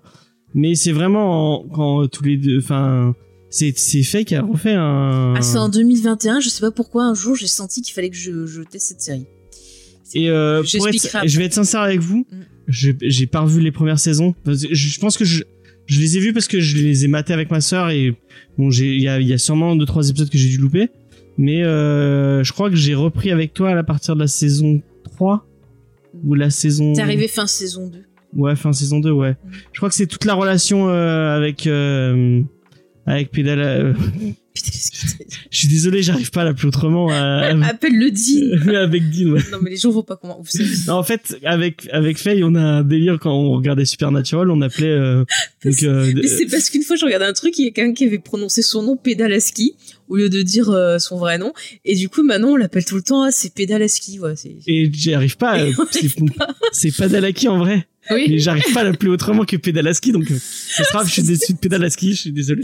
Euh, donc Elle m'appelle le Dean. c'est Oui, bon, c'est dit. Ouais, mais j'arrive pas à l'appeler Dean. Mais c'est bizarre, Dean, c'est Sam. Dean, euh, voilà, C'est c'est Sam, moi. c'est pas Je Dean. suis d'accord. Alors, je, je vote pour qu'on l'appelle Sam. Voilà, il est rebaptisé Sam pendant Ce sera Sam. émission. Je suis désolé. Je t'imagine le, le crossover, moi, en- euh, vraiment, ouais, euh, le personnage donc de C'est Dean dans cette Girl est vraiment très con. Enfin, moi, je, je, je l'aime pas du tout. Mais, Euh, bon, ah, attends, mais- on et va du coup, cette relation-là, je l'ai pas vue. Euh, je, je, j'ai, c'était, mais le elle est de- cucu cette relation de toute façon. Euh, du coup, je vais pas pouvoir trop en parler, mais moi, c'est plus la, la suite. Et du coup, j'ai accroché en regard, en, en euh, encore une fois, bah, je subissais parce que je faisais, je, je, je devais lire pendant que tu regardais, et en fait, tu te fais accrocher, quoi. et puis j'arrêtais pas d'embêter. Oh, mais regarde. Et ouais, mais elle avait une obsession à un moment avec Gilmore Girl. Ah, mais j'ai une obsession, c'est affreux. Et, euh, et c'est vrai que bah euh, et en fait c'est moi c'est Emily vraiment Emily je elle est elle est géniale cette femme euh, Mm. euh, c'est tellement une Mais- connasse et en même temps une euh, enfin cette, cette façon qu'elle a de s'immiscer tout le temps dans la vie de, de, de sa fille et de se Mais là, Ouais. là, là, ouais, en fait, tu Enfin, sens que c'est euh, désespoir, mais mais il y a un côté doudou en fait dans cette série Mm, mm. Il y a un côté un peu automne euh, je sais pas pourquoi je, le- je, la, je la lis vraiment à l'automne c'est peut-être le parce que le- les images génériques qui sont très automne. Ouais, puis la puis, photographie la est très série ocre. est euh, euh, super liée en fait aux, aux saisons. Ouais, Que ce Ouais. soit dans les, la série en entier ou bien sûr encore plus dans euh, la série oui, sur oui, Netflix. a- oui. C'est lié aux saisons. Mm. Oui, c'est sûr. ouais. Et euh, et du coup, bah en fait, tu te fais accrocher par le truc et euh, et t'as envie. Moi, moi, euh, enfin, tu parlais de Star Zolo en me disant j'ai envie d'aller vivre à Star Zolo. Moi, pas Ah, tant que ça parce que je trouve que les Je euh, dis que les gens m'énerveraient au Poutine. ouais, les, les gens ils sont insupportables. Euh, mais euh, mais, Mais la vie, j'aime beaucoup Luc. Euh, et Ah, puis Luc. il y a, on, on est d'accord, il y a un. En fait, c'est ça Luc, qui est un Luc, j'aime, tu sais pourquoi tu l'aimes bien? Parce que c'est toi. Il est aussi bon. Mais je pense que c'est l'anti-Moonlight parce que pendant pendant plein plein plein plein plein plein bon allez spoiler ils vont se mettre ensemble à un bout d'un moment. mais arrête, on n'est Euh, pas encore là. Là, je t'ai juste demandé comment t'as découvert la série. Et t'es en train de nous faire une analyse. Tu, tu, encore une fois, Désolé. James qui ne suit aucun désolé. plan. Enfin bref, euh, il y a ce côté t'as envie de les voir se mettre ensemble Ah oui, bah, parce que ça, tu c'est sais et je pense que ça accroche tu as t'as envie La question, De c'était non comment mais je, tu te fais je reprends ta question en disant Oui. tu te fais accrocher parce que t'as envie qu'ils se mettent ensemble et le fait que bah ils se tournent autour pendant ton temps et t'es là bon allez vous mettez-vous ensemble quoi mettez-vous et en fait tu te fais accrocher parce que t'as envie qu'ils se mettent ensemble quoi. Et moi, je regardais ce que j'ai. Oh, il est trop bien. J'étais trop fort sur lui. Arrête, autant, les... ouais, autant les gamins, à part euh, celui qui joue son neveu, voilà, parce que Milo 26 milliards. Mais les autres, j'en avais rien à foutre. Mais même les histoires de jeunes, j'en avais rien à foutre. Mais alors, Luc. Et je, maintenant, je comprends pourquoi. C'est parce qu'il me faisait penser à toi, tu vois. Mais c'est marrant pour pré- pour préparer la série peut-être qu'on en parlera après mais Oui, oui. pour préparer la série du coup euh, comme on- on- au final ça fait un moment que qu'on qu'on qu'on l'a vu parce qu'on l'a regardé cet été on a Mm. fini euh, on a fini en septembre je crois ou un truc comme ça Ouais. Euh, et euh, du coup je me suis dit oh merde il faut que je me et du coup je suis allé sur euh, sur YouTube et je regardais des vidéos qui expliquaient euh, l'analyse et tout et, et- et c'est marrant parce qu'on n'a pas tant que ça en, en français et euh, en anglais il y a une quinzaine de vidéos euh, de meufs qui expliquent pourquoi Rory est une connasse Ah mais je, je vais euh, je vais m'ajouter à ça parce que c'est un des persos que j'aime le moins. non mais t'as plein de Rory Downfall Mais Rory tu sais Downfall qu'il y a Rory des Downfall. cours. Alors en faisant des recherches, c'est une série qui a eu autant d'impact que Buffy euh, au niveau de la pop culture, de la télévision américaine. Ouais, Et il bah, y a des cours de fac sur Gilmore Girl, sur tout C'est vrai l'impact qu'elle est très au connue, niveau, ouais. Euh, mm, sur tout l'impact au niveau psychologique, au niveau sur la pop culture, enfin, sur l'écriture, sur plein plein de choses. Donc c'est vraiment une série qui est hyper euh, importante aux États-Unis. Mais c'est marrant parce que il y a une évolution de personnage Mm. bah, que tu vois jamais normalement. Oui. Enfin, Mais James, euh, on peut écouter comment Bah- tu as découvert ça parce que toi tu nous fais déjà toute l'analyse. Hein. Tu, tu es mignon tout plein, j'adore, mais je, risque aussi Alors, de rentrer dans les détails. Euh, bah moi j'ai découvert, euh, pff, je pense que c'est à l'époque quand ça passait sur c'était TF1 ou France 2, je sais plus. Euh, France 2, en France tout 2. cas à la télé. Euh, j'ai découvert, euh, je la regardais avec ma mère en fait. Euh, bah c'est vrai qu'on s'était fait, alors Buffy non, c'était trop violent pour elle, mais Charmed ensemble et du coup Gilmore Girls ça fait partie des séries qu'on a qu'on a commencé à mater ensemble et puis après j'ai continué toute seule. Moi, j'ai vraiment regardé surtout la- les premières saisons qui étaient vachement diffusées et j'ai pas forcément suivi sur la suite. Euh, mais euh, j'ai tout de suite accroché parce que, euh, alors que bizarrement, c'est pas du tout mon type de série. Euh, D'habitude, ce genre de truc, ça me. Enfin, moi, tout ce qui s'apparente un peu à la sitcom, comédie, romantique, c'est pas du tout ma tasse de thé. Euh, mais euh, mais je, ça m'a accroché avec euh, l'humour déjà Et puis euh, le côté en fait euh, bah moi ça me ça m'évoque pas mal de trucs de ma vie en fait parce que bah euh, euh, la relation que Rory et Lorelai ont bah c'est un peu la relation que j'avais avec ma mère et que j'ai encore avec ma mère. On est très proches. Et on est très proches parce que ma grand-mère était un peu insupportable avec ma mère. Donc Vraiment, euh, en fait, Emily Gilmore, c'est un peu le rassemblement de mes deux grand-mères, quoi. C'est-à-dire, euh, j'en avais une qui est un peu pain bêche, et j'en avais une autre qui était un peu se taper la cruche de la vie de ma mère. Et euh, c'est l'union, euh, elle est le pont parfait entre mes deux grand-mères. Donc vraiment, euh, voilà. Et en plus, c'est marrant parce que bah, Richard ressemble aussi à mes, mes grands-pères qui étaient un peu effacés, à laisser faire oh là, cette personnalité de grand-mère, je, je me mets en retrait, je laisse faire, je me mêle pas, du truc. Voilà. Et puis.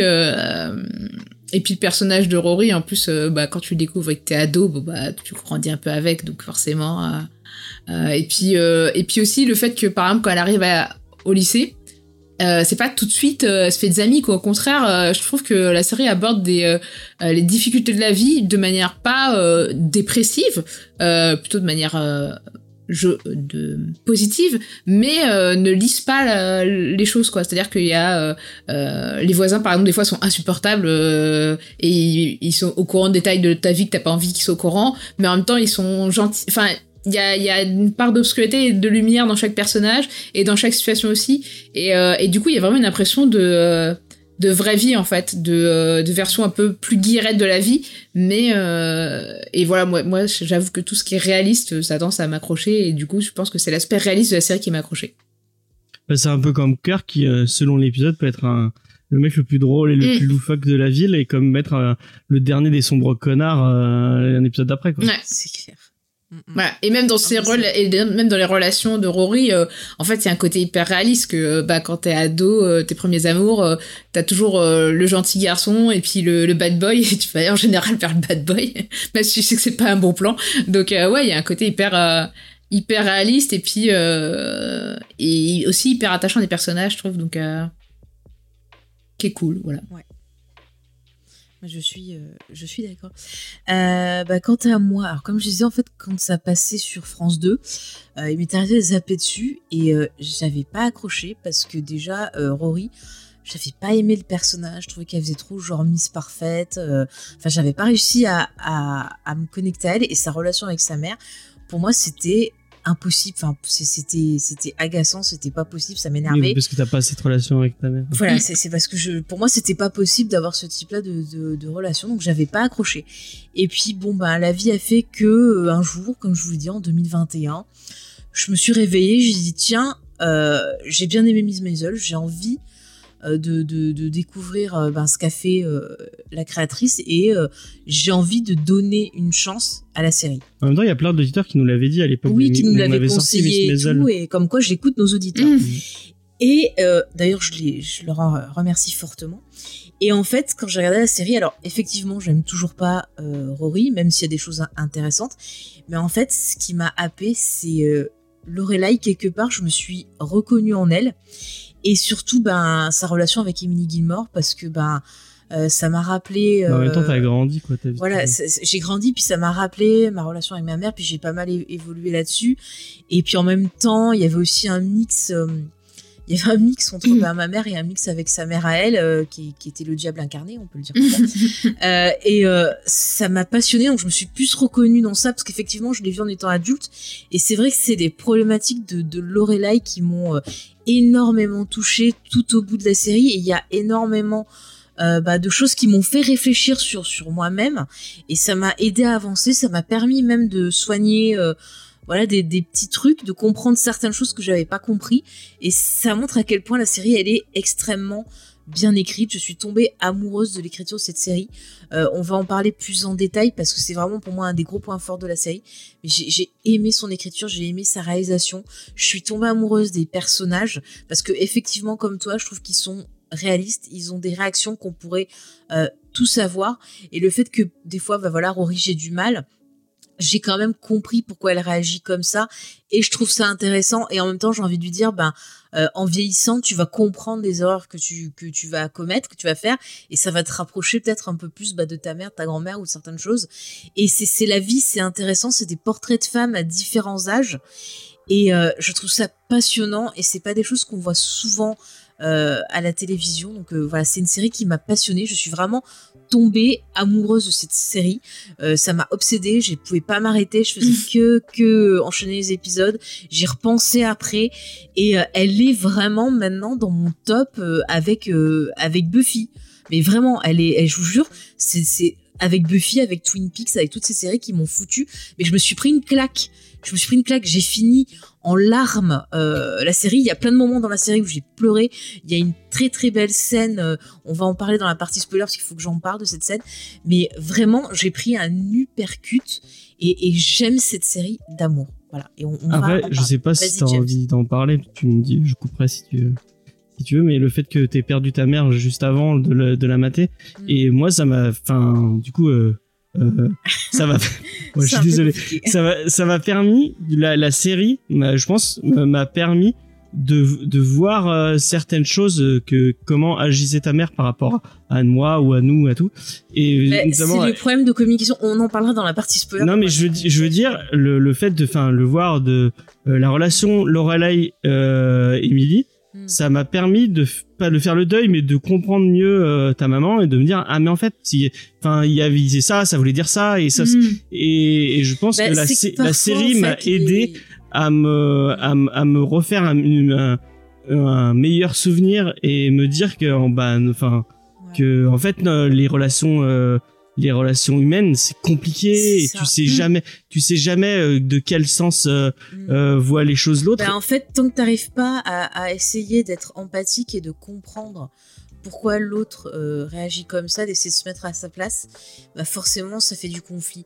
Moi, je, je, je m'estime dans mon malheur chanceuse parce que j'ai réussi à faire ça et ah, je fais pleurer.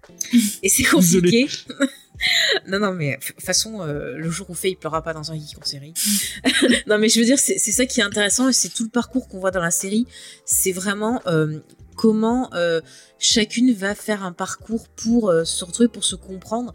Et tu vois que Emily, euh, parfois tu te dis, oh, quand même, c'est pas sympa, mais en fait, c'est qu'elle cherche comment communiquer.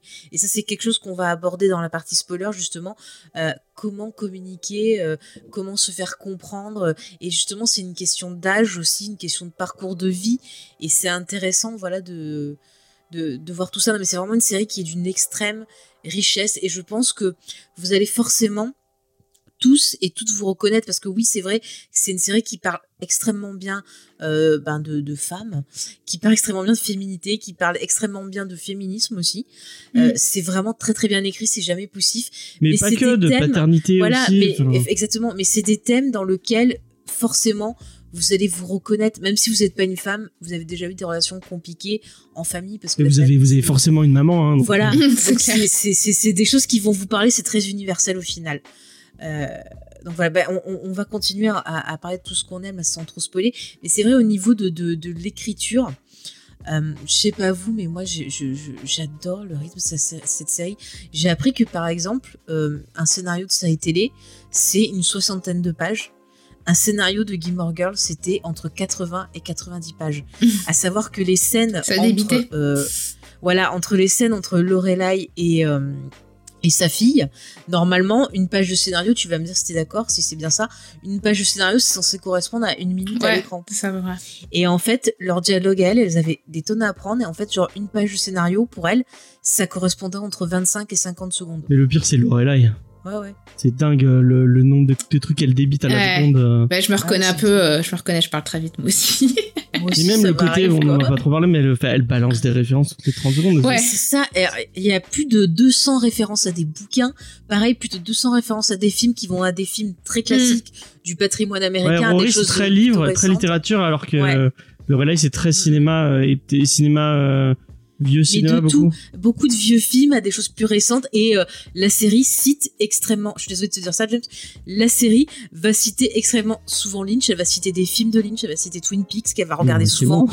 Euh, dans l'écriture aussi euh, il y a une utilisation du rêve qui va servir en fait souvent comme comme euh, vecteur un peu pour, Ah oui, c'est euh, vrai, pour illustrer euh, l'inconscient de nos personnages qui vont se parler à eux-mêmes pour dire ah, attention tu fais ci tu fais ça c'est pas bien. Enfin il y, a- il y a plein plein de trucs. Je sais pas toi Sophie qui qui a peut-être plus l'habitude que, que moi d'écrire peut-être des, des, des scénarios qui t'y connaît un peu mieux. Euh, qu'est-ce que- qui te marque toi dans cette écriture de, de la série? Eh ben, euh, alors effectivement, le débit, euh, le débit est, est très euh, très rapide comparé à à d'autres. Effectivement, ce que tu dis, les références aussi. Et en plus, ce qui est cool, c'est qu'il y a vraiment euh, euh, le. Elles sont très, très hétéroclites les références. Donc si si vous en avez pas attrapé une, vous en aurez rattrapé toutes les autres, donc c'est pas grave. Et euh, là, pour le coup, je la comparerais plus à Community en termes de gros débit, euh, des une, une grande variété de personnages euh, qui vont avoir un humour différent et euh, et, euh, et un mélange d'humour à la fois euh, bah, euh, verbial parce que ça débite, mais à la fois aussi gestuel. Par exemple, le personnage de Kirk, c'est de l'humour, c'est la Buster Keaton. Ah, c'est burlesque C'est très burlesque. Et puis, euh, et puis, euh, qu'est-ce que je voulais dire d'autre Euh, Bah, il y a aussi, ce qui est ironique aussi, c'est qu'il y a beaucoup de paroles, ça parle beaucoup.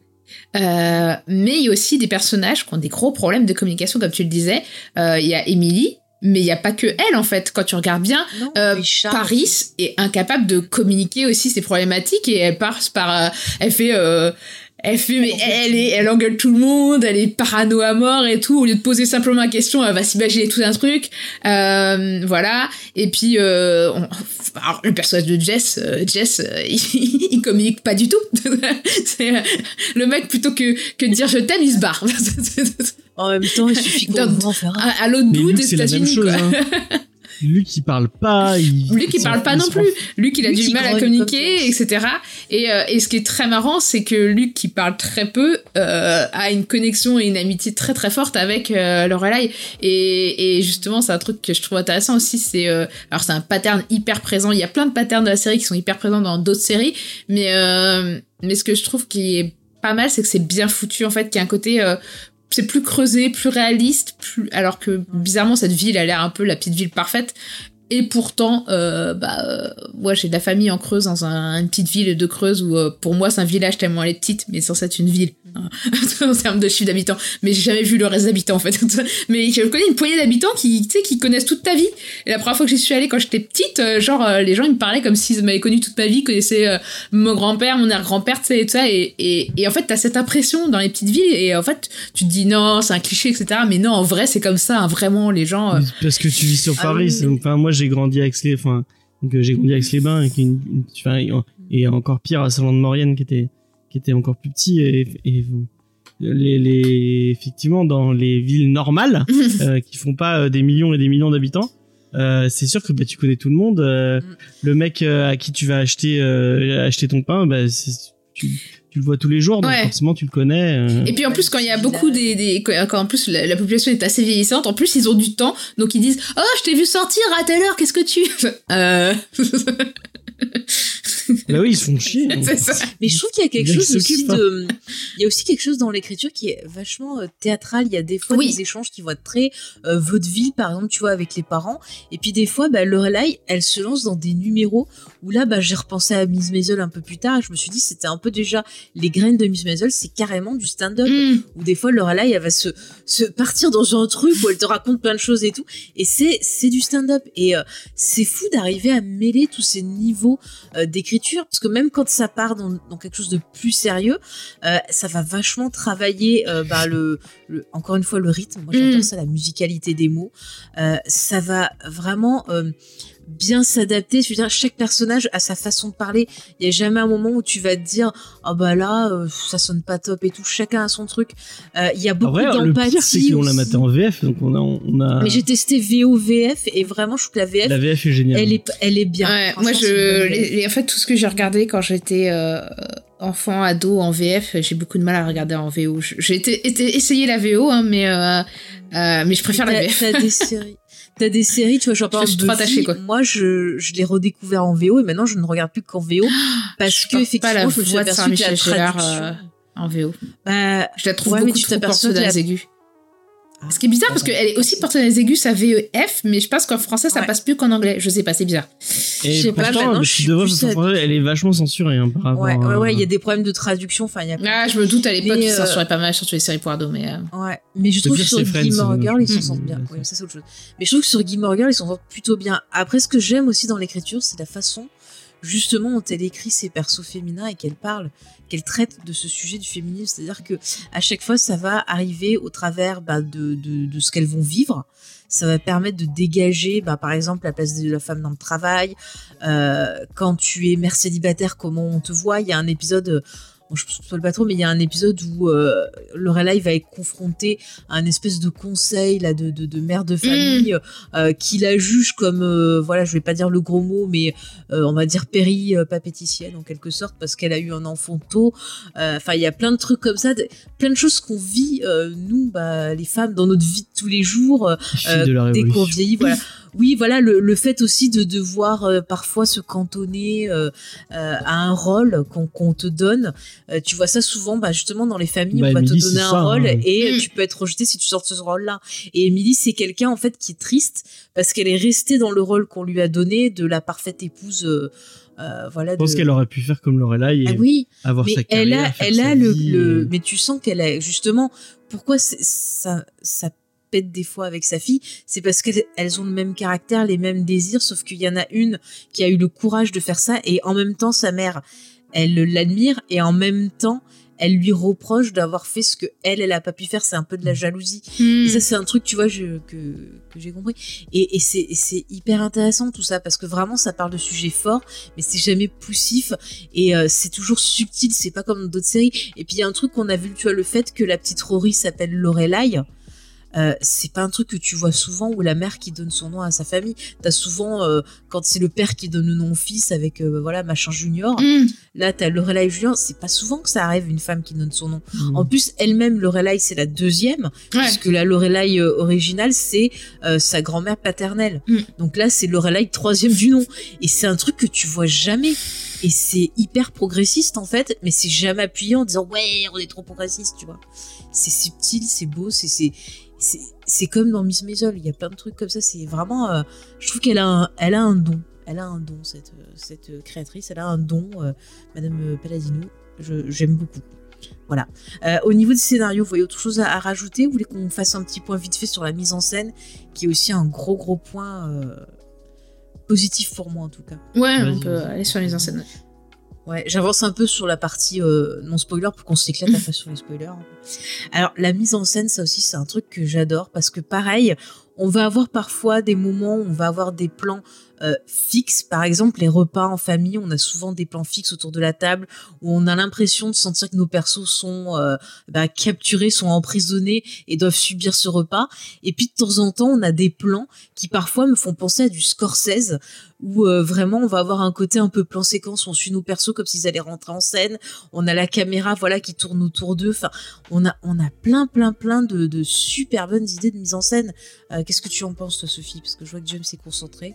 Bah, Non, non, j'écoute ce que tu dis. Bah effectivement, on a un peu ce côté euh, petit théâtre euh, dans le sens où euh, bah, l'utilisation des décors aussi, des montées d'escalier, des sortes des rentrées par les portes de derrière, etc. Où vraiment le, alors c'est un décor de studio, j'imagine, mais euh, mais qui est vraiment exploité. euh, alors c'est un trait que tu retrouves dans les sitcoms aussi, hein, le côté un peu vaudeville où on va sortir par une porte, rentrer par l'autre et ah l'autre est là, euh, mais euh, et qui est exploité sur euh, bah, certaines des relations. euh, puisque Lorelai du coup euh, comme ça va elle est en conflit avec sa mère du coup elle cache un peu à chaque fois dès qu'elle a des relations avec des hommes elle les cache à sa mère parce qu'elle a pas envie que sa mère tout de suite rentre avec ses gros sabots tu vois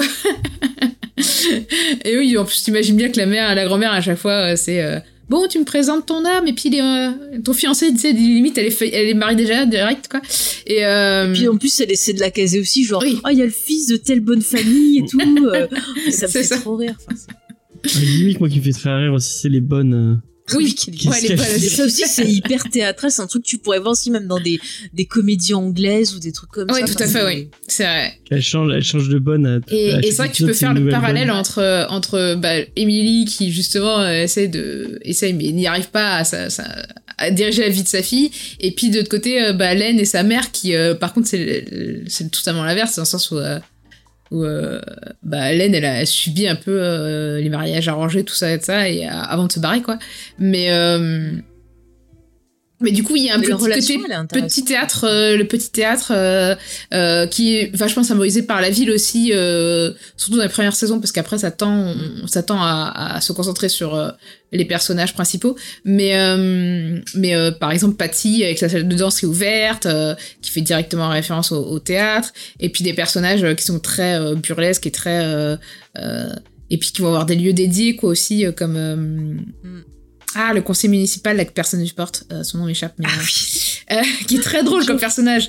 Euh, Oui, qui a un c'est une épicerie. oui, voilà, quelle épicerie. Ah, euh, Ah, faut que je retrouve son nom. Attendez, je cherche. je suis aussi en train d'essayer de me rappeler, mais euh... Doyle. Bien sûr, ça bug. Ah, voilà. Je crois que c'est Doyle, hein. Oui, c'est vrai, c'est Ouais, ça-.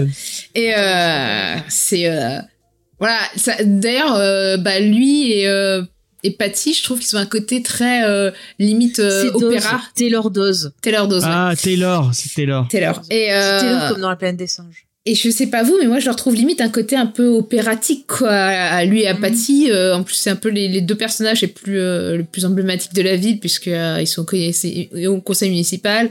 C'est eux qui mettent un peu la danse dans le sens où Patty est au courant de tout et Taylor dirige tout. Donc euh, et et du coup, oui, il y a complètement un côté un peu théâtral. Bah moi qui, qui kiffe le théâtre, ça me plaît d'autant plus.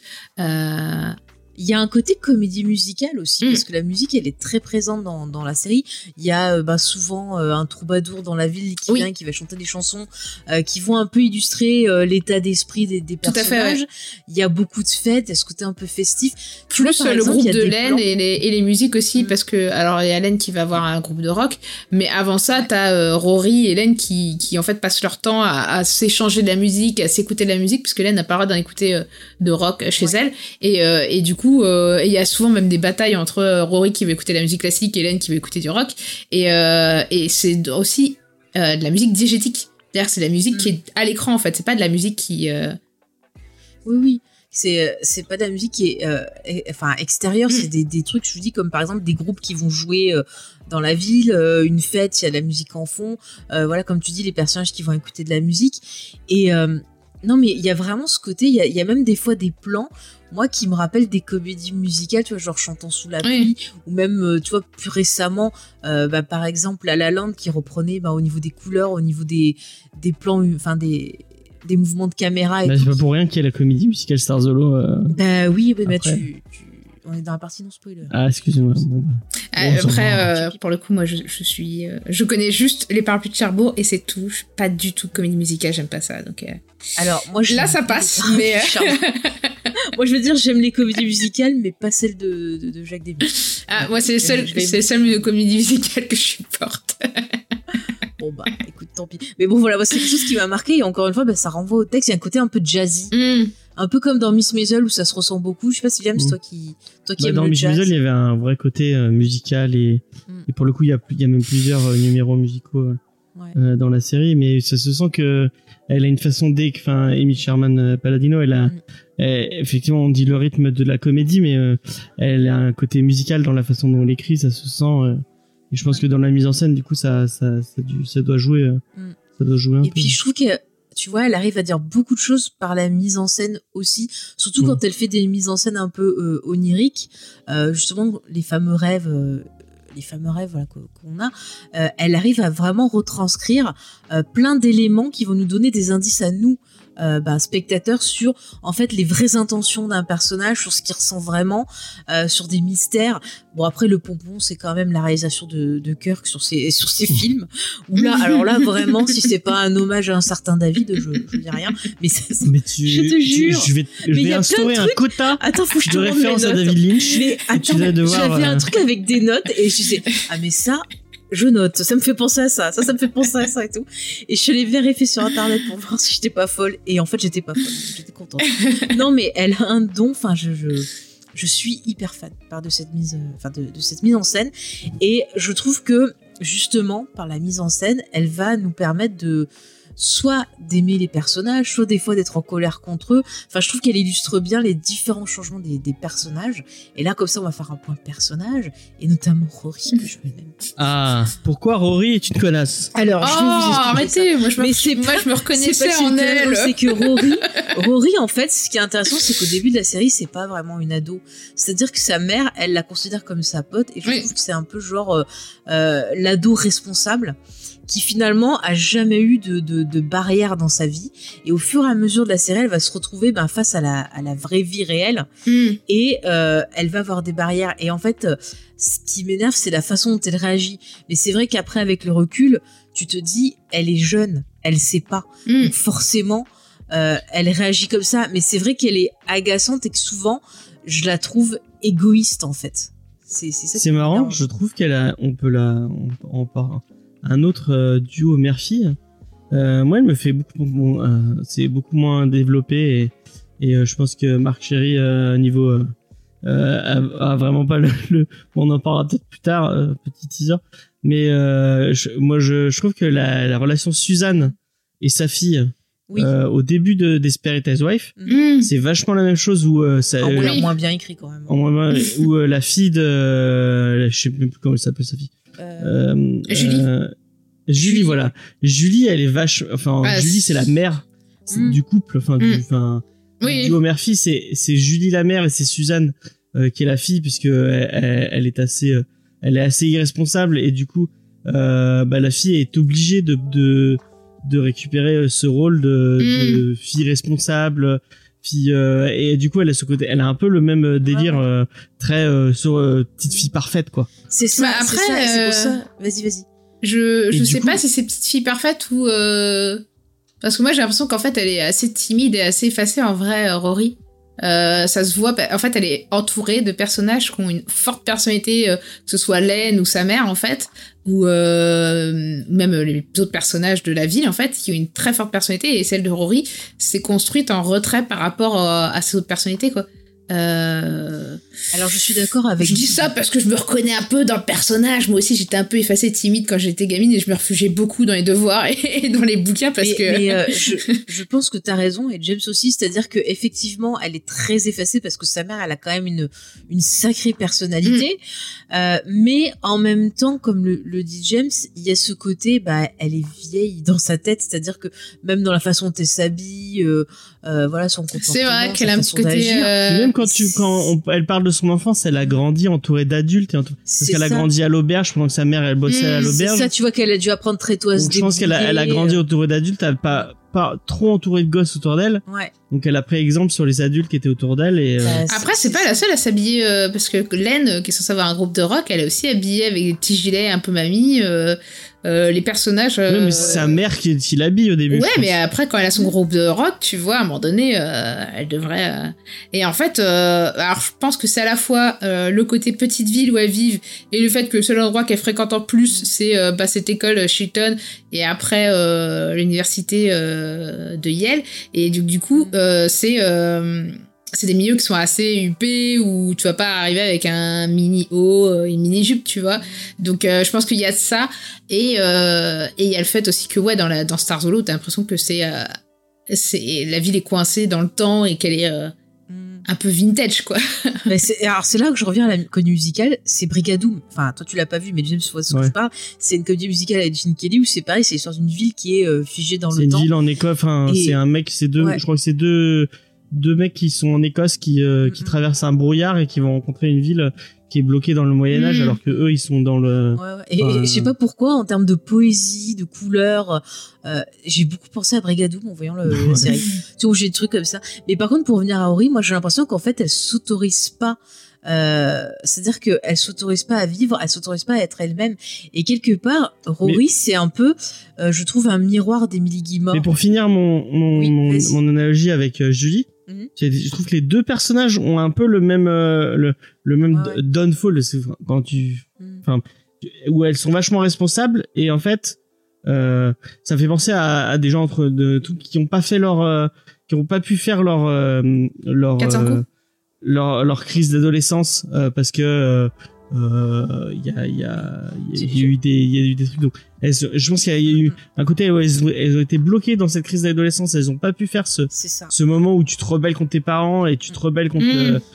Le- et d'un coup en fait tu, tu le fais mais vachement tard Ouais. et du coup ça explose beaucoup plus que Mais, mais c'est exactement ça, James. Moi, je vais prendre mon exemple. Ouais, et... C'est-à-dire quand je parlais du fait qu'elle s'autorisait pas à faire certains trucs, c'est pas qu'est-ce qu'elle se dit, il faut que je sois, tu vois, droite et tout, parce que comme elle voit que sa mère, elle a des difficultés avec sa grand-mère, je pense que quelque part, Rory, pour la, la protéger, s'est dit, moi, je vais être droite, je vais être bien. Comme ça, ça ramènera le dialogue. Et tu vois que le moment où euh, elle va s'émanciper un peu et ben faire des bêtises, faire des choix à elle, faire euh, voilà ce qu'elle a pas pu faire avant, c'est le moment où elle, où elle va être à la fac où justement elle va sortir de son carcan mais au familial. moment où à la fac en fait on se rend compte que euh, on la prenait pour une adulte depuis le début mais en Mais fait en c'est une non, gosse elle l'est pas. parce qu'à la, mo- à la moindre à la première critique C'est ça.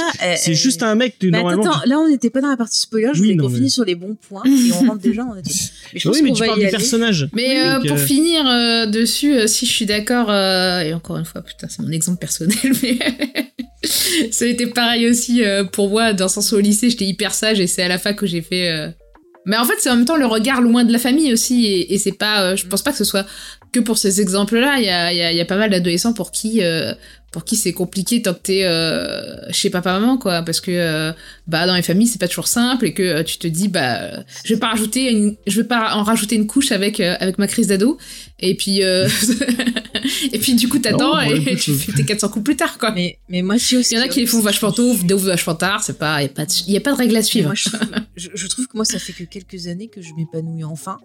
Parce que justement, bah, adolescent, j'étais très, très renfermée. Bon, après, il s'est passé des choses qui fait que j'ai pas profité.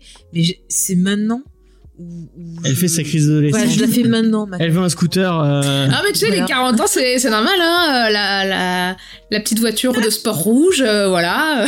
Bah, c'est pour ça que je passe mon permis. Attends, t'as tout compris. Tu vois, je suis en retard sur tout, mais c'est pas grave. J'ai un très peu de retard. Non, mais c'est vrai, il y a ce côté où, fatalement, quand tu es trop, euh, quand t'es trop, tu vois, enfermé dans un truc, il y a toujours un moment où ça pète. Mm. Et euh, ça arrive sur Rory. Et comme je disais, c'est un miroir de, de, de Emily, parce que Emily, c'est pareil. Elle a passé toute sa vie enfermée dans un rôle où il fallait qu'elle soit tout le temps parfaite.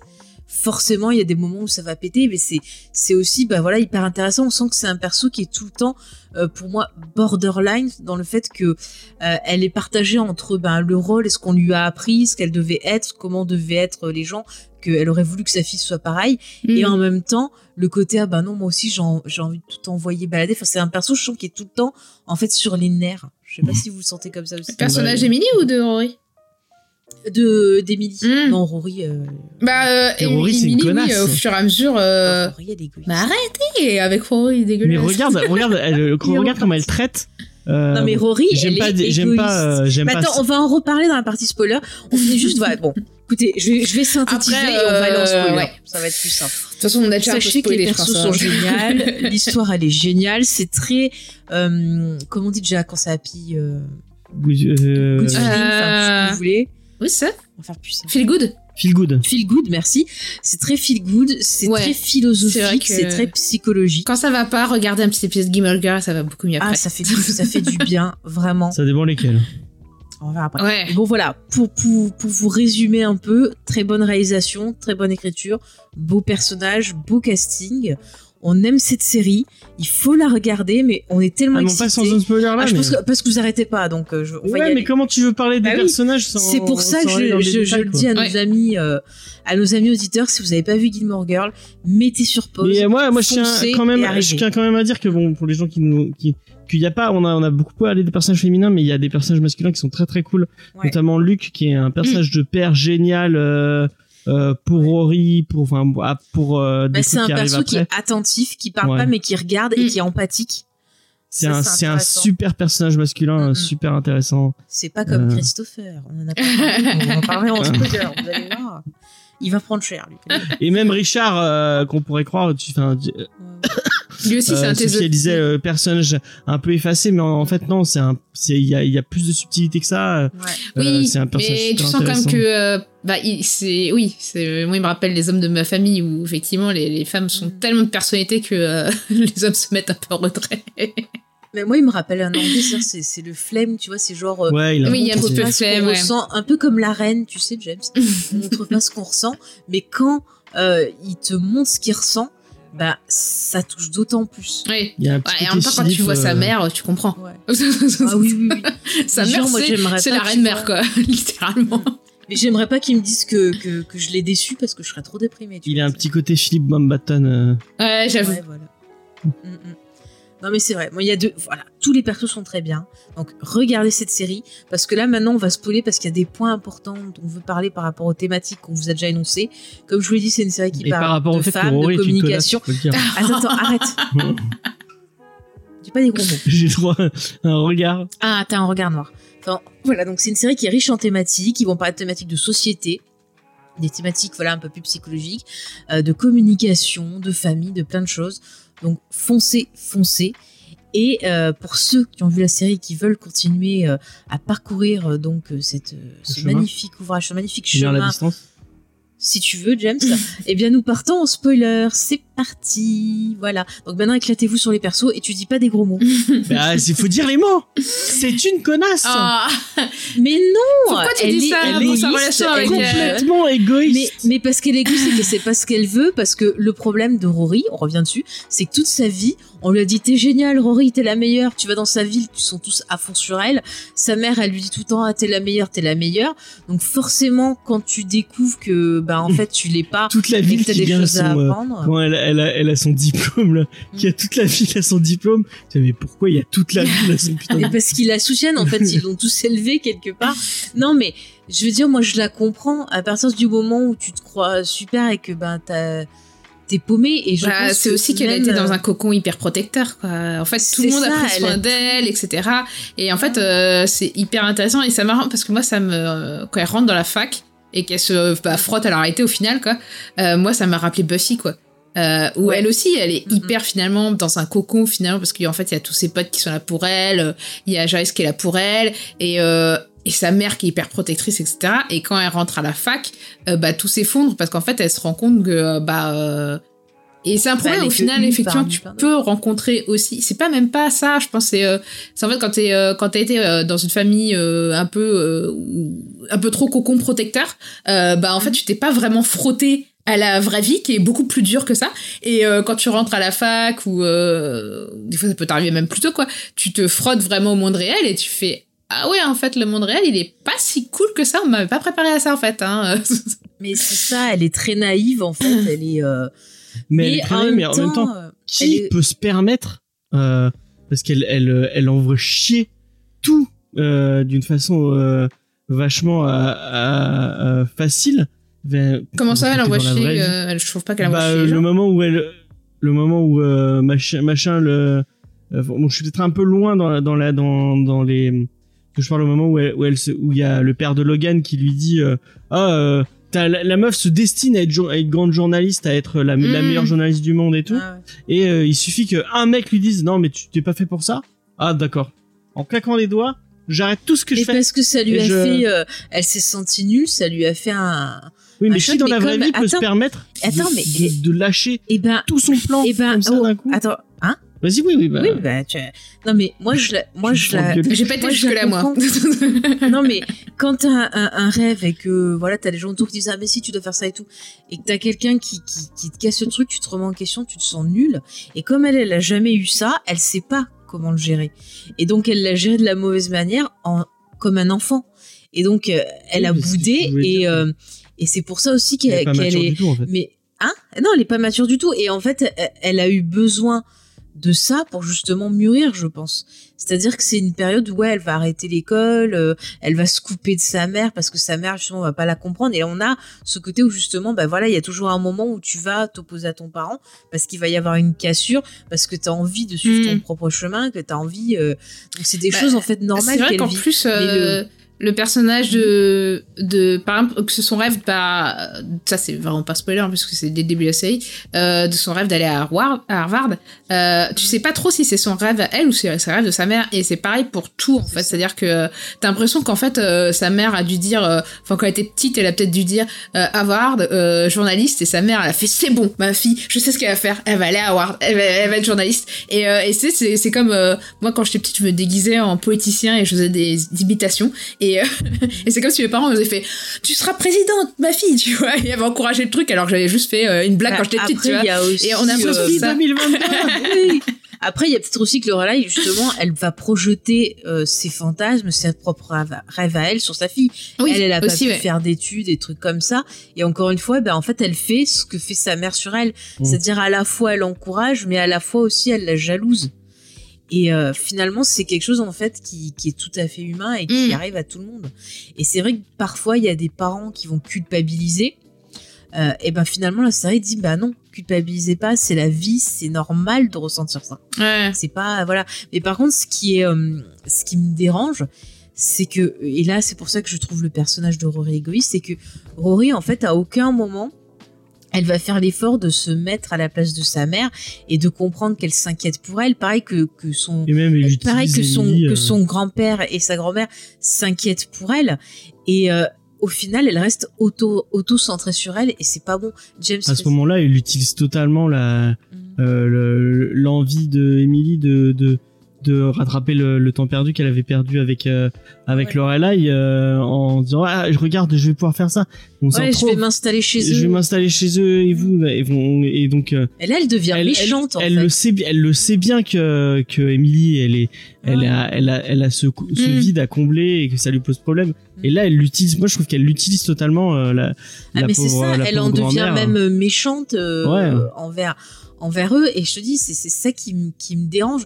Alors après oui, on peut le mettre sur le compte de la jeunesse sur le fait que Mm. elle sait pas ce qu'elle fait, qu'elle est totalement perdue et compagnie. Mais euh, ah, moi ce qui me dérange c'est que j'ai l'impression qu'à aucun moment elle s'excuse vraiment en fait. mais même comment comment elle comment elle gère euh, sa première relation euh, Mm. amoureuse Ouais. moi, je trouve que c'est c'est Ouais. assez détestable la façon dont, dont elle est bon même si j'aime pas euh, j'aime pas le personnage je Bah, elle le trouve, jette comme une, une chaussette et en Mm. plus après, ce qui est horrible et ce qu'elle supporte pas parce que sa mère va la juger, c'est que elle va coucher avec Dean quand Dean est marié. Après dit, ça, mais- euh, enfin, dans le sens où je pense que Dean est quand même vachement plus responsable que Rory, dans le sens où Rory, euh, alors il y a juste Luc qui a compris ce qui se passait entre eux et qui a dit euh, va pas au mariage, etc. Mais euh, Ouais. Rory, elle a pas forcément voulu euh, tout de suite coucher avec lui. Lui, lui dit euh, c'est fini notre mariage, etc. Enfin, il l'endort complètement. Et pour le coup, euh, quand t'as Luc plus tard qui, qui justement manifeste le fait qu'il est pas d'accord pour qu'ils soient ensemble, enfin, alors qu'il est encore marié, encore, il est même pas divorcé. Euh, bah tu, tu vois la réaction de Dean en fait que le mec en fait euh, il est complètement il s'est complètement enfin en fait en gros il avait pas fait le deuil de sa première relation il s'est marié euh, un peu par vengeance finalement euh, voilà. et en fait euh, bah dès qu'il a eu l'occasion de revenir avec Rory il est revenu avec Rory et il s'en foutait des conséquences euh, et en fait il se il réalise les conséquences parce qu'ils sont pas méchants au final Rory et Dean. C'est juste qu'en fait ils sont complètement inconscients et, et égoïstes effectivement dans leurs décisions. Et c'est après coup qu'ils font ah merde j'ai fait du mal aux autres quoi et euh, après ils sont jeunes aussi hein, euh. Ouais, mais il faut un moment, tu vois, parce que, que Rory, elle va rentrer en conflit avec sa mère parce qu'elle va pas supporter que Mm. sa mère lui dise ah bah tu. En fait, c'est même pas que, que sa mère lui fasse la leçon. Je pense que ce qu'elle supporte pas, c'est de voir la déception. c'est le regard de sa mère sur elle qu'elle C'est ça, c'est Mm. ça, ouais. parce qu'elle sait qu'elle fait une connerie Ouais, euh, ouais, ouais c'est ça. et même la façon dont elle gère avec Jess aussi qui c'est c'est- Après, euh, j'ai envie de dire que, alors pour le coup, je suis pas arrivée au moment où Rory du coup euh, abandonne ses études, etc. Ce que vous avez dit, mais euh, désolée. mais euh, à la fois ça m'étonne pas le côté de Rory, euh, même quand euh, la première fois qu'elle couche avec Dean et elle se barre euh, juste après. Enfin, qu'elle couche avec Dean après qu'ils soient mariés et qu'elle se barre juste après sans explication ou enfin plusieurs fois elle s'enfuit en fait dans des situations où c'est compliqué elle s'enfuit et en même temps quand tu penses son modèle avant toute chose la personne qu'elle veut devenir et qu'elle répète qu'elle arrête pas de le répéter c'est sa mère et sa mère elle a fui sa famille euh, quand elle était enceinte parce que c'était trop pour elle et qu'elle est jamais revenue quoi enfin il y a, il y a Alors en fait, C'est ils pas non plus, euh, après un peu mieux. euh, C'est pas qu'elle qu'elle s'est enfuie. Euh, Enfin, en fait, elle a essayé juste un mot quoi Bon, Euh, oui, oui, elle a essayé juste un mot, mais c'est parce que euh, elle avait déjà eu le bébé et en fait c'est parce que je crois sa mère voulait euh, Mais voulez qu'elle le- qu'elle l'épouse euh, euh, oui non mais elle voulait l'obliger et puis aussi elle voulait un peu régenter le bébé et Oui, fait, sens ça, elle, mais, elle avait euh, très mal vécu euh, ben ça la façon dont sa mère l'a élevée elle voulait pas que sa fille revive la même chose donc il y avait un désir en fait de pas être comme sa mère et c'est quelque chose en fait aussi qu'on ressent tous Mm. vraiment en se disant ah ben moi euh, je serais pas comme elle machin chose et tout pour, pour t'expliquer Et- ce qui se passe avec euh, machin. Ouais. Euh, en fait, elle va, elle va faire un stage avec, euh, avec euh, chez, chez le, dans le journal euh, du père euh, de, le- de Ah, Logan. tu- T'as vu qui était Logan ou pas Oui, du tout? oui, euh, bah, je suis au début de la saison 5. là. Attends, j'ai- j'étais en train de, de parler, tu Non, me vas-y. coupes pour passer sur. Non, mais je finissais de parler de la mère, de pourquoi elle était Oui, partie. mais la pauvre, elle est pas. Oui, non, mais là, je te parle de la mère. Oui, Je te parle pas de la fille. Je te parle de Lorelai. Non, Lorelai, elle est partie, comme je dis, parce qu'elle voulait pas Mm. Être comme sa mère, mais au final, euh, elle va le devenir en quelque sorte parce que c'est des choses qui sont naturelles. Le fait de euh, vouloir protéger sa fille, Mm. de faire attention à elle, même si des fois on va le faire de la mauvaise façon. Ce qui nous ramène donc à Rory qui euh, à un moment pète un câble, commence à faire des erreurs et qui va pas supporter le jugement de sa mère, et sa mère qui va finalement se comporter comme sa propre mère Mm. avait fait et se détester pour ça. Mais en même temps, elle pense que c'est nécessaire pour aider sa fille. Et maintenant, vas-y, Donc je disais, elle va faire un stage dans le journal du père de Logan, donc, Mm. qui est un grand, qui est un mania de la presse. Euh, elle va faire un stage d'une, elle va faire une semaine avec euh, avec ce mec. Elle va être son assistante un peu. Et euh, au bout d'une semaine, le mec va lui dire, Attends, mais ce qu'il faut dire, c'est que elle est censée venir pour être journaliste, mais en fait, qu'est-ce qu'elle fait? Elle fait juste du boulot de secrétaire. Elle ose pas proposer des trucs et tout. Et donc, à la fin de la semaine, le gars, il va lui dire, mais tu dis que tu veux être journaliste, mais regarde, en gros, il lui dit, t'es effacé, tu proposes rien. Les autres, ils ont proposé des trucs. Toi, t'as rien proposé. et ce qu'il lui dit surtout, c'est, moi, je pense que t'as pas ce qu'il faut Mm. euh, pour être euh, pour être journaliste. Ouais. Et euh, là, elle va péter un plomb. Elle va quitter euh, Yale en disant, j'arrête, euh, j'arrête mes études. Ouais, ouais. Parce qu'elle dit, Euh. ça sert à rien, je suis, je sais pas quoi faire, je suis paumée. Et, euh, Et euh, bah, du coup, euh, Lorelai il va pas vouloir qu'elle quitte, euh, qu'elle arrête. euh, c'est ça. Et qu'elle elle lui arrête fait, ses- et elle lui parle comme sa mère lui parle à elle, tu vois, quand elle lui fait Lorelai, et là, elle lui dit, oh oui, c'est pas bien et tout. Et du coup, elle va se réfugier chez, euh, chez Richard et Emily. Mais elle y va pour faire du mal à sa mère. D'accord. Ouais. Voilà. Et du coup, elle va bosser avec Emily sur son Les filles Les- de la révolution. les filles de l'espèce de d'association. Et du coup, elle Mm. va faire de bah, le, le même travail qu'elle faisait avant. Mm, mm. Elle La va organiser. Elle fois, faire la, la secrétariat. Elle va, elle va organiser euh, euh, des, re- repas, des galas, des trucs comme ça. Ouais. Et, Et, mais, euh, mais en fait, tout ça, ça va être une expérience qui va lui permettre aussi quelque part de tomber bas pour mieux se relever au final et comprendre un peu plus qui elle est et ce qu'elle veut. Et justement, euh, même si on a toute une partie où elle va être hyper égoïste, elle va être hyper agaçante, au final, je trouve que c'est pas mal parce qu'à la fin, d'un coup, elle va comprendre ce que voulait sa mère et elle va revenir vers sa mère Mais- en lui disant euh, T'avais raison. Mm. Euh, et justement, elle va retenter de d'être dans le journalisme. Et par contre, un truc que je comprends pas, c'est qu'elle va s'accrocher à Logan. Ouais. Bah, dès le départ, on voit que bon, j'adore. C'est un euh, petit con. un- oui. Moi, j'aime bien le personnage, je le trouve marrant, mais euh, Oui, il est marrant, ouais. et, euh, elle s'accroche à ce mec alors qu'ils sont pas faits pour être ensemble. Mm. Et le, elle Il va est toxique pour elle, pour moi. Non, mais alors, est-ce que tous les je suis mecs avec qui elle a été n'ont pas été toxiques pour elle? Ah, mais Jess, alors, Jess, il l'a ramené vers le bas de ouf, quoi. Enfin, Voilà, non, mais- elle devenait idiote et méchante en plus euh, avec Mhm. lui, quoi. Et, euh, en- que ce soit envers sa mère, envers, euh, envers tout le monde, quoi. Ah oui, non, mais il était toxique, il l'a traité mal ouais, aussi. c'était ouf, ouais. Mais j'aime le perso. Après, tu verras euh, par la suite, c'est un perso qui va vachement évoluer et euh, sur la fin, il est de plus en plus comme Luc parce que tu vois que Luc, il a eu une grosse influence sur lui Mm. et c'est parce que Luc lui a dit des choses que ça lui a permis lui d'avancer Oui, tu dans le la vois vie. évoluer et tout, mais, euh, mais ça reste quand C'est même. euh, ça et, Et même, je trouve que la manière dont effectivement tu dis il la maltraite, euh, euh, des fois je voyais un pattern de relation, euh, enfin d'homme qui Ah bah. passe à femme quoi. C'est-à-dire que là il la battait Ouais, pas, ouais. mais euh, Mm. genre euh, il la, il la maltraite et après euh, il lui fait je t'aime, mais c'est bon, euh, elle, elle revient C'est tout de suite et elle se pose pas de Mais, questions. mais tu verras Et la, sa mère la- lui disait, mais euh, et elle lui posait des questions que je pense que n'importe qui d'un entourage d'une femme battue lui pose, tu vois, genre oui, euh, t'es Ouais. sûr que t'es bien dans cette relation, etc.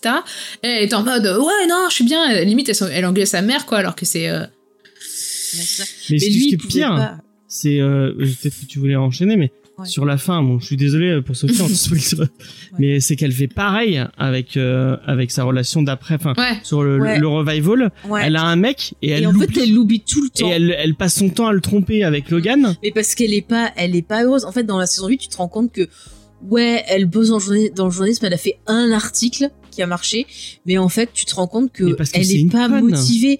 En fait, tu te rends compte que c'est pas du tout ce qui lui plaît. Moi, quand je regardais la série, je me dis, elle aurait fait une bonne prof. Parce qu'elle a ce côté, tu vois, genre, euh, je partage ma passion, les machins et tout. Mais journaliste, elle a pas du tout le Mais elle tempérament. arrête pas de râler qu'elle a pas de thune et tout. Mm. Elle, elle bosse pas. Le moment où elle, euh, il y a euh, tout le début. Mais de la- elle est dans tout le début de la, le- de la, de la, de la- du revival. Il y a, il y a, euh, il y a une, il y a une boîte, euh, un site web qui, qui essaie de la, la récupérer parce qu'ils ils aiment bien leur taf. Et au moment où elle, elle, elle, elle a pas envie d'y aller. Et euh, au moment où elle a plus le choix, elle va y aller, mais elle va pas préparer l'interview. Elle va arriver comme non, ça. mais genre, en fait, elle se croit, euh, je suis la meilleure.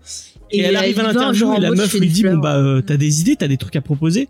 Et elle est là en mode ah bah non je Non, mais ça l'emmerde. Et en fait, finalement, là où elle va recommencer à prendre un peu de trucs, c'est quand elle retourne dans sa ville et qu'elle travaille pour le journal de sa Ouais ville. mais elle travaille gratuitement. Non, non, non, parce qu'à la fin, elle... non, elle se fait embaucher à la fin. Ah oui oui à la toute fin c'est vrai. ouais. Oui, oui. Mais, c'est- et en fait, tu te rends compte qu'elle prend plaisir à faire un truc, à avoir une vie tout simple. À juste, encore une fois c'est euh, des trucs de secret, c'est pas du journalisme ce qu'elle fait. Bah, si, en fait, elle est éditrice. Donc, euh, Ouais. euh, vu que c'est un petit journal, elle écrit des articles, elle fait l'édition, elle fait des poèmes, elle fait des trucs. Mais en fait, En ce fait, qui lui plaît, c'est dans sa ville. Et en fait, tu te rends compte que en dehors de sa ville, elle se sent pas à l'aise Hmm. et que finalement, elle se sent mieux quand elle retourne dans son cocon. Bah Moi, oui, ça se voit. triste. Hein. Ça se voit parce qu'en fait. le moment euh, où elle était un peu. Attends, attends. Excuse-moi excuse-moi. Et je disais, ça, bah, c'est comme pour le reste de ce que je disais, c'est un personnage qui était défini par les, les, les, les, les frustrations de sa mère, en fait, et sa mère qui lui disait euh, ses idées de voyage, etc. Et au final, euh, euh, bah, c'est ça. Elle, à part elle voyager euh, en Europe vie, avec en sa mère ou sa grand-mère, sinon, en fait, euh, t'as l'impression qu'en fait, sa petite vie Oh, euh, le- lui convient, quoi. quand elle fait ça c'est tellement critique. Ça, ça a l'air d'être bien. nul ce qu'elle fait. Ah, moi, ça m'éclate quand engueulent tout le monde et tout, fin. C'est vont au se fait resto, draguer. genre. Que euh, Emily elle se fait draguer par les par les les les, euh, les serveurs euh, en Oui. Europe et tout. Alors ça, ça m'a rappelé des trucs aussi parce que quand j'avais voyagé petite avec mes, parents en Italie, euh, t'avais les serveurs italiens qui draguaient ma mère et moi alors que bah moi j'étais mineure quoi et j'étais même gamine et ma mère était mariée, il y avait mon père qui était juste à côté quoi. Mais ça les dérange pas les Italiens. Bah oui, bah justement, c'est en Italie qu'elle a râle en plus. euh. Mais je sais pas si tu vas être d'accord, Faye. euh, Je sais pas si du coup si tu l'as vu dans ma Manon, tu l'as pas vu parce que moi j'ai l'impression que le- le- la, la seule expérience où on a vu Rory d'une façon positive, Mhm. c'est le moment où elle faisait un peu comme sa mère, où elle était, euh, elle était à la tête du journal de de Yale Ouais. et que c'était elle qui organisait les trucs. Et Ben, c'est pour ça qu'à la fin, elle est de nouveau bien parce qu'elle reprend le journal de sa ville. Et en fait tu te rends compte que ce qu'elle aime c'est faire des trucs pour sa ville parce qu'elle aime sa ville. Mm. et donc je pense que elle va s'épanouir en prenant le journal de sa ville. Comme sa mère qui, comme sa mère qui a décidé tu vois de faire euh, une auberge euh, pour ramener des gens dans la ville et tout ça que ça en occupe en fait elle a envie d'avoir sa petite affaire on dirait un peu le même type de travail que bah, sa mère qui, qui en fait qui chapeaute tout et tout. Mm. c'est ça Elle, elle fait la même chose, mais dans le journal ça. où elle fait, elle, elle fait pas de C'est ça, et puis elle se met, les- et puis il y a aussi une référence euh, au cas de fille du docteur March en fait dans cette fin, parce qu'à la fin, elle décide, alors je suis désolée euh, Sophie, mais elle décide de d'écrire un livre justement Ah oui, c'est vrai, oui. sur ben, sa mère et sa grand-mère, bah tu sais comme quoi, les quatre euh, filles docteur March. C'est la réflexion que moi je me suis fait pendant pendant une bonne partie de la série quand justement elle va à la fac, elle dit je veux je veux être journaliste etc. Et euh, et en même temps euh, t'as l'impression que les- elle se fait beaucoup plus plaisir dans les cours de littérature que dans au journal où elle est hyper mal à l'aise, elle a pas d'idée etc. Elle est en retard tout le temps par rapport aux autres et euh, et elle a pas ce truc de euh, d'aller chercher les histoires etc. Euh, contrairement à Paris qui elle emmerde tout le monde pour avoir son Ouais. histoire son papier quoi. Et euh... limite, tu te dis, elle va finir avec des procès au cul, quoi. Il a comment fini Mais Paris, c'est Tu, horrible. tu vois qu'en fait, Et en fait, elle a l'habitude euh, d'avoir tout, euh, tout dans les mains, c'est-à-dire les gens de la ville lui apportent tout, elle a pas vu d'aller chercher. en fait. bah, en fait, euh, voilà. Et, et du coup, euh, bah, je sais plus ce que je voulais dire par tout ça, du coup. Et moi, j'ai l'impression qu'elle, elle, elle préfère se mettre euh, au service des gens, en fait. Ouais. Oui. Et je, et je pense que c'est un truc que Lorelai a pareil. Elle se met au service Mm. des gens pour leur pour leur faire plaisir et pour leur euh, et quand bah Et en fait, Oui, si, Tu vois, genre- je me rappelle ce que je voulais dire, c'était qu'en fait, en, en gros, que bah, plus que journaliste, je la voyais plus autrice, quoi, parce que sa vraie passion, c'est de parler de livres ou critique de littéraire. Mais euh, c'est vrai que journaliste, elle en parle, etc., comme d'un rêve qu'elle a eu depuis toute petite. Et que sa mère a vachement encouragé, mais au final, elle a pas ce truc de euh, euh, bah, que la plupart des, des gens qui sont journalistes ont de vouloir sortir vers le monde, affronter le monde, d'être hyper, euh, faut être hyper social, faut aller chercher euh, l'information, etc. Et euh, et euh, c'est pas forcément. euh, Le moment où elle défonce, elle, elle défonce un, un- spectacle. le spectacle Oui. et qu'après elle, elle, elle culpabilise de ouf de les avoir C'est défoncés. ça. Euh, c'était marrant. Oui, en plus, quand elle défonce ce spectacle, c'est même pas ses mots à elle, c'est les mots de sa mère en plus qu'elle utilise, tu vois. Donc, euh, tu sens que c'est pas, c'est pas naturel pour elle, quoi, et qu'elle a pas envie de, elle a pas envie de défoncer des spectacles, de crier, et qu'en fait, son naturel, c'est d'être gentille, en fait, et lisse, en fait, et, et de faire plaisir à tout le monde, ce qu'elle a toujours fait, et que ça colle pas avec le métier Ah, de journaliste, quoi. Lorelai qui est pas comme ça. Non, voilà, c'est ça. Non, bah parce que Lorelai, elle, elle a appris qu'au bout d'un moment, il faut arrêter de. Non, mais Lorelai, elle a toujours été euh, comme ça. voilà. hein. Quand tu la vois ado, euh, genre t'as l'impression qu'elle a, elle va brûler son soutien-gorge, quoi. C'est, elle a toujours été la rebelle, etc. ouais, mais- quoi. Peut-être parce Oui, qu'elle a qu'elle a le cette tempérament euh, Elle a le tempérament d'Emily qui est pareil qu'elle que le. Oui, et puis il y a aussi, euh, il y a aussi, tu sens qu'elle a une éducation sous cloche, quoi. Quand il y a les plans, il y a les flashbacks de quand elle était ado et que tu vois sa chambre d'enfant. Enfin, c'est une chambre d'enfant, c'est pas une chambre d'ado, quoi. Tu sens que sa vie était complètement sous cloche quand elle était euh, chez ses parents et que c'est pour ça qu'elle s'est barrée, mais. euh, Mais ce qui est intéressant, je trouve, dans ces portraits de femmes, c'est qu'au final, euh, elles ont quelque part toutes quelque chose en commun au niveau de, de, de leur caractère, mais en fait, chacune va apporter un point de vue en plus qui fait que ça va évoluer. C'est-à-dire que Lorelai, elle a ce tempérament fort comme sa Mm. mère, mais elle, elle réussit à sortir euh, et à s'émanciper, à être très engagée, très, très machin chose. Et de l'autre côté, on a sa fille euh, qui, euh, bah voilà, euh, a aussi euh, son petit caractère et tout, et qui va trouver sa propre voie, mais tout en étant quand même liée. Et au final, tu te dis, bah euh, ouais, les femmes d'une famille, quelque part, elles se ressemblent, elles sont pareilles, mais chacune à sa façon. Et pour moi, ça fait vraiment écho. C'est pour ça que je compare au cas de fille de Dr March, parce que c'est pareil, les, les filles du Dr March, c'est chacune à sa personnalité, à sa façon de vivre, mais quelque part, elles vont se retrouver aussi de par l'éducation qu'elles ont eue. Et c'est vrai que je trouve que la série Guy Morgan me fait beaucoup penser à l'adaptation du roman avec Winona Ryder, qui est ma préférée entre parenthèses, et euh, que ce soit en termes justement de la musique, des sentiments, de la relation avec la mère et tout. Et c'est avec. euh, Ouais, et je trouve Mm. que Gilmore Girls, c'est un peu une version moderne des filles de Dr. March quelque part. Et j'adore Ouais. Une bon, moi, euh, j'ai vu, euh, J'ai juste vu euh, la dernière adaptation, c'est tout. J'ai. Ah. Bah, Bah, bien, moi, sur bien. Prime, vous avez la version sympa, avec ouais, Winona Ryder. Euh, ouais, ouais, en plus, il y, a- Mais- y y Christian Bell dedans, faut que je la regarde un, un jour, mais, euh, Non, mais j'avoue que le, le livre de base me faisait reculer, bien. en fait. Ça faisait partie des livres que je voulais pas, pas lire quand j'étais gamine et des, des classiques que je voulais pas lire. Ah, donc, euh, je l'adore. Je l'ai lu petite et je C'est pas une époque racheté, qui me fait triper, quoi. Bah, déjà, tout ce qui se passe aux États-Unis avant l'ère moderne. Ouais. Mais Ah, moi, t'aimes j'adore pas la, la guerre de sécession ah, je déteste.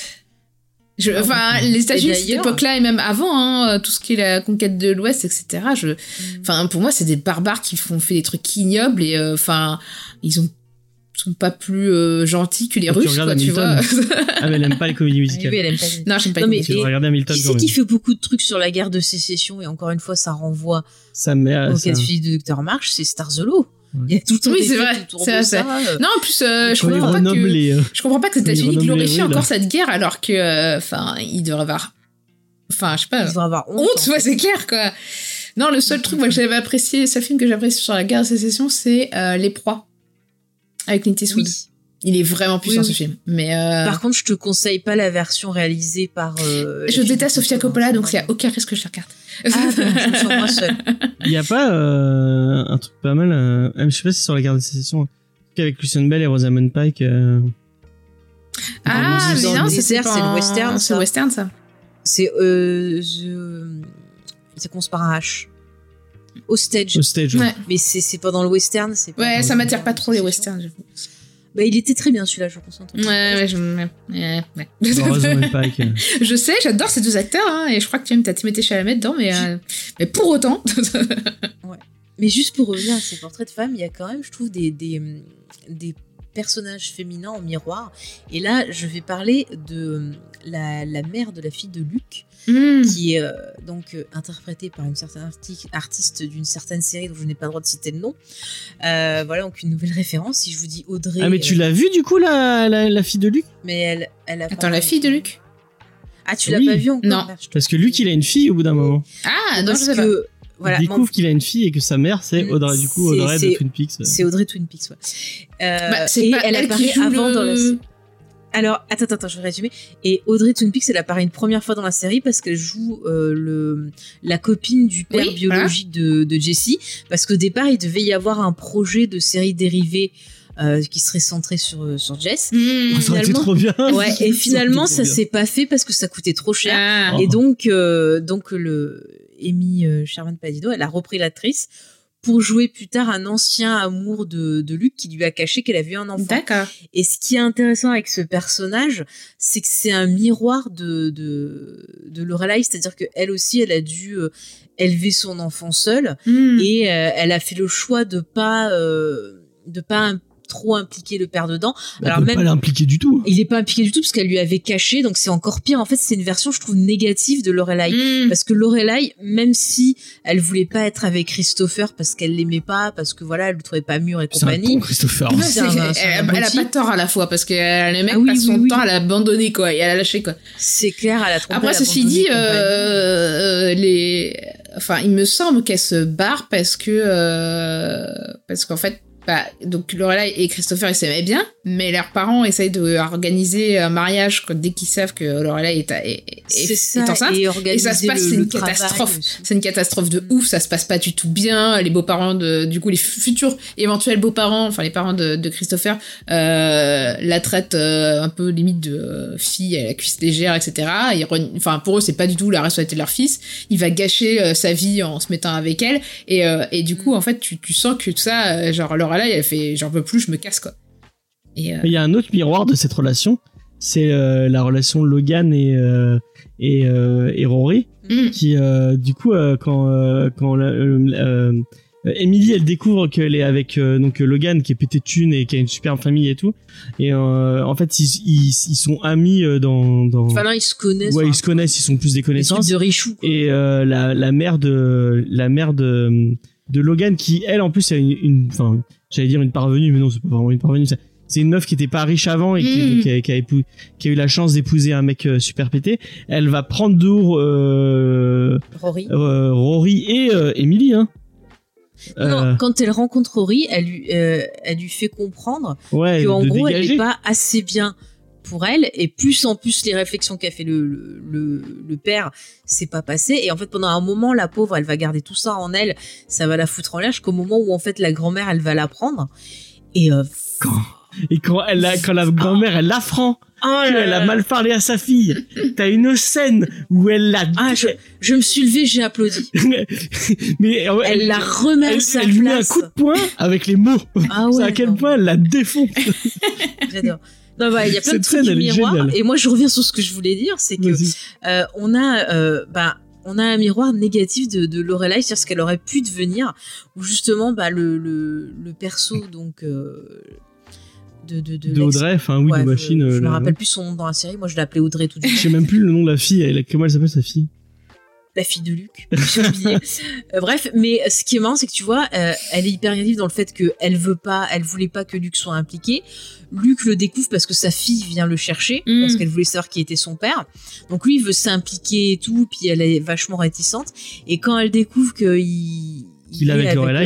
Il avec et ben Lorelai. genre elle la menace en disant ah bah ouais euh, je veux pas que vous soyez avec lui vous allez blesser mon enfant et tout ça enfin et elle, elle est hyper méchante et euh, quand tu regardes ça au début tu te dis mais elles devraient trop s'entendre parce que finalement elles ont vécu euh, les mêmes choses et Mm. tout et en fait tu sens que c'est hyper négatif c'est à dire que Lorelai elle elle est restée positive parce qu'elle est allée à Starzolo elle a rencontré des gens qui l'ont aidée euh, tu vois elle a vécu dans quelque chose de positif et tu sens que cette bonne femme elle a dû elle en chier pour élever Ouais. son, sa Mm. gosse et donc elle est vachement féroce et elle fait super gaffe euh, euh, aux gens qui Puis il y a tout un moment aussi qui est vachement chiant où Luc dit pas. euh, Luc sait qu'il a une fille et qu'il Ouais. veut s'impliquer. Il est en même Mais temps, là, il, est- commence une, nouvelle relation avec euh, avec Lorelai et il y a plein de non-dits euh, dans cette fin. Bah alors là, là, on arrive du coup sur la partie euh, des problèmes de communication. On a parlé des problèmes des femmes. Mm. Euh, parlons des problèmes de communication dans la série. C'est-à-dire Alors là, bah, du coup, euh, communications entre couples, mais c'est un bordel. T'as l'impression, tu te rends compte à quel point c'est compliqué d'être en couple parce que soit tu dis pas des choses parce que tu tu dis ça va blesser l'autre ou t'as peur que l'autre te rejette, euh, soit euh, ben tu interprètes mal des choses et ça part en dispute, soit t'as les le cas justement encore une fois avec Christopher qui a tendance à vouloir euh, ben, forcer euh, Lorelai à faire des choses qui lui correspondent pas. Hmm. Donc ça aussi c'est compliqué. Euh, du côté de Logan c'est pareil aussi. On avait avec euh, Et Christopher, c'est le compliqué. pire des forceurs. Il arrête pas. De... Mais À chaque fois, il veut revenir. Il revient, il est en mode non, mais je viens pas pour ça, j'ai besoin de ton aide, machin chouette. Et à chaque fois, euh, euh, Lorelai, elle retombe dans le panneau et c'est un mode euh, oui, peut-être qu'on pourrait être ensemble, etc. T'as Rory qui est en mode ah, peut-être. Et puis euh, au final, à chaque fois, ils sont toutes déçues. Euh. Bah, Mais ça, ce que j'ai beaucoup apprécié, c'est la scène euh, où, euh, où quand justement euh, ça lui retombe sur la tronche, justement euh, Chérie, donc sa, sa copine, euh, Ouais. lui laisse le gamin et part faire un boulot à Paris, quoi. Et t'as, euh, du coup, il appelle à nouveau Relay au secours, machin chouette. Et tu sens trop, trop qu'il. En plus, il a genre son discours en mode je vais te laisser le gamin, quoi, limite, hein. euh, tu, tu sauras Ouais, mieux que ouais. gérer que moi. Genre, euh, oui, t'es Wonder Woman, allez, tiens. Elle, elle sent le coup venir, Lorelai, elle fait non, non, mais c'est toi le père. Et, euh, et en fait, t'as Rory qui revient après, euh, plus tard, euh, dans l'épisode ou l'épisode d'après, qui va voir son père et qui lui dit euh, Ma mère, elle est. C'est la première fois que je, je la vois aussi heureuse et euh, je veux pas que tu foutes la merde dans sa vie, donc euh, je veux que tu restes en dehors. Mm. Et, et j'ai trouvé ça hyper, euh, hyper, euh, hyper beau comme scène. Ouais, moi, la scène que j'ai adorée, c'est qu'au au bout d'un moment, il y a, il y a eu une, une merde entre Lorelai et Luc. Et euh, mais cette conne de Lorelai, elle va aller, elle va aller coucher avec Luc. Avec Voilà. euh, c'est ça, Christopher, c'est parce que Ouais, avec Christopher, excusez-moi. Ouais, c'est parce que justement, euh, elle découvre que, mais c'est à cause de tout ce bordel, elle découvre que Luc il a une fille, puis c'est à cause d'autres qui la menacent et compagnie. Donc euh, il y a des non-dits entre eux, et donc forcément euh, ça part en sucette. Et en fait, et c'est là que là, elle a une réaction à la Rory, je trouve, et ça m'a énervé. Je l'ai engueulée. je lui ai dit Lorelai, tu me déçois. Oui, et là, elle se met avec. euh, Elle va, elle va coucher avec Christopher pour faire du mal à Luc. Alors que le lendemain, lui, c'était genre une petite dispute, il était prêt à discuter. Mais elle, elle a fait un coup à la Rory qui fait que ça part en sucette. Du coup, et elle euh, lui dit. elle reste avec Christopher en fait par pitié. Enfin, c'est par euh, genre euh, j'ai pas envie euh, d'être seule. C'est même pas qu'elle l'aime en fait quoi. Donc c'est euh, et il y a une scène où euh, donc euh, Chris, euh, Christopher est encore à Starzolo. Mm. Il y a Luc qui le croise en pleine nuit. Il y a Luc qui arrive et qui lui met un pain dans la gueule Mais et il commence à se battre. Bravo Luc, bravo.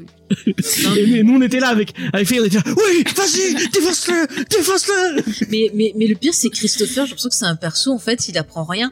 Parce que quand tu vois dans les dernières saisons, alors oui, il s'occupe de sa fille, euh, bon voilà, il la partage la garde avec son ex, mais en fait, de nouveau, il a une fiancée, mais euh, t'as l'impression que ça pas sérieux, que euh, il se fait encore larguer. Enfin, c'est un gars qui arrive pas du tout à, À mûrir. à- à- voilà, à mûrir. Et bon, même si il a des relations avec sa fille, c'est pas trop ça non plus, puisqu'à la fin, elle va le consulter pour lui poser une question euh, importante, mais je dis pas encore quoi.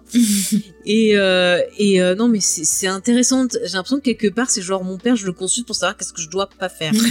genre, c'est vraiment genre Excuse-moi qu'est-ce que tu veux faire? D'accord je vais faire je vais aller faire l'inverse. Non, mais c'est horrible, tu vois. Puis il y a même ce moment où, euh, mais cette folle de Lorelai, euh, elle l'épouse, mais, mais c'est vraiment parce que genre euh, Ah la oui, meuf, elle est désespérée de la vie. En fait, tu sens que Putain. tout ce qu'elle a envie, c'est être avec Luc, et qu'elle l'épouse juste parce qu'en fait, elle est déprimée de pas l'avoir à cause de sa bêtise.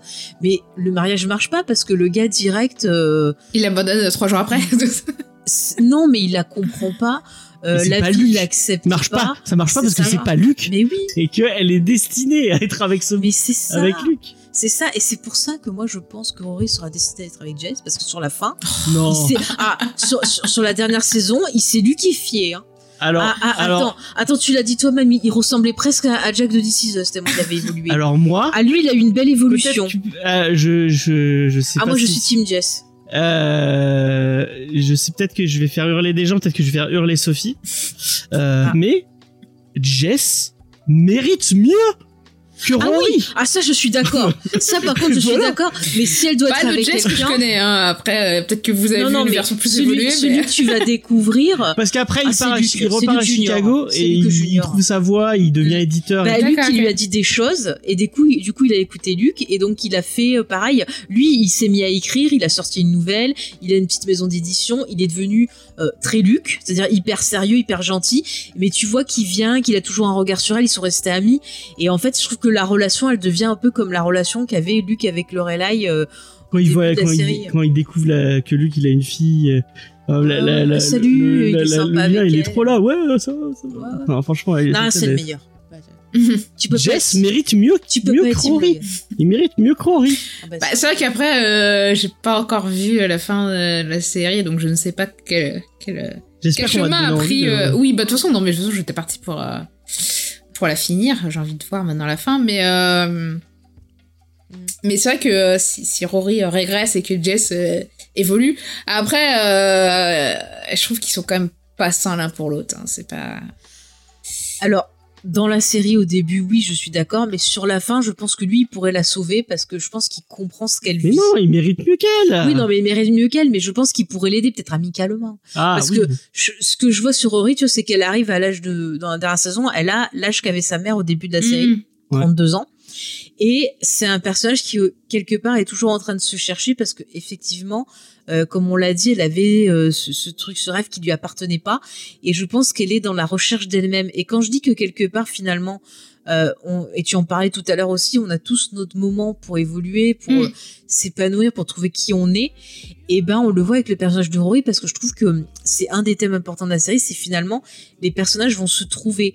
Et même Lorelai, elle va avoir un parcours de vie qui fait euh, bah, qu'elle va évoluer dans la dernière saison. Elle va devoir euh, donc euh, affronter un deuil Mm. et euh, au travers de ça, Ouais. elle va euh, bah, justement faire la paix avec elle-même, avec sa mère, euh, faire la- s'apaiser en quelque sorte, trouver euh, la paix avec euh, voilà avec tout. Et, et c'est là que je me suis sentie hyper proche. Enfin, je j'ai vécu ce qu'elle a vécu me rappelle pas. et j'ai pleuré avec elle. Mais mais c'est hyper beau. J'étais hyper contente pour elle et je lui souhaite le, le, le meilleur.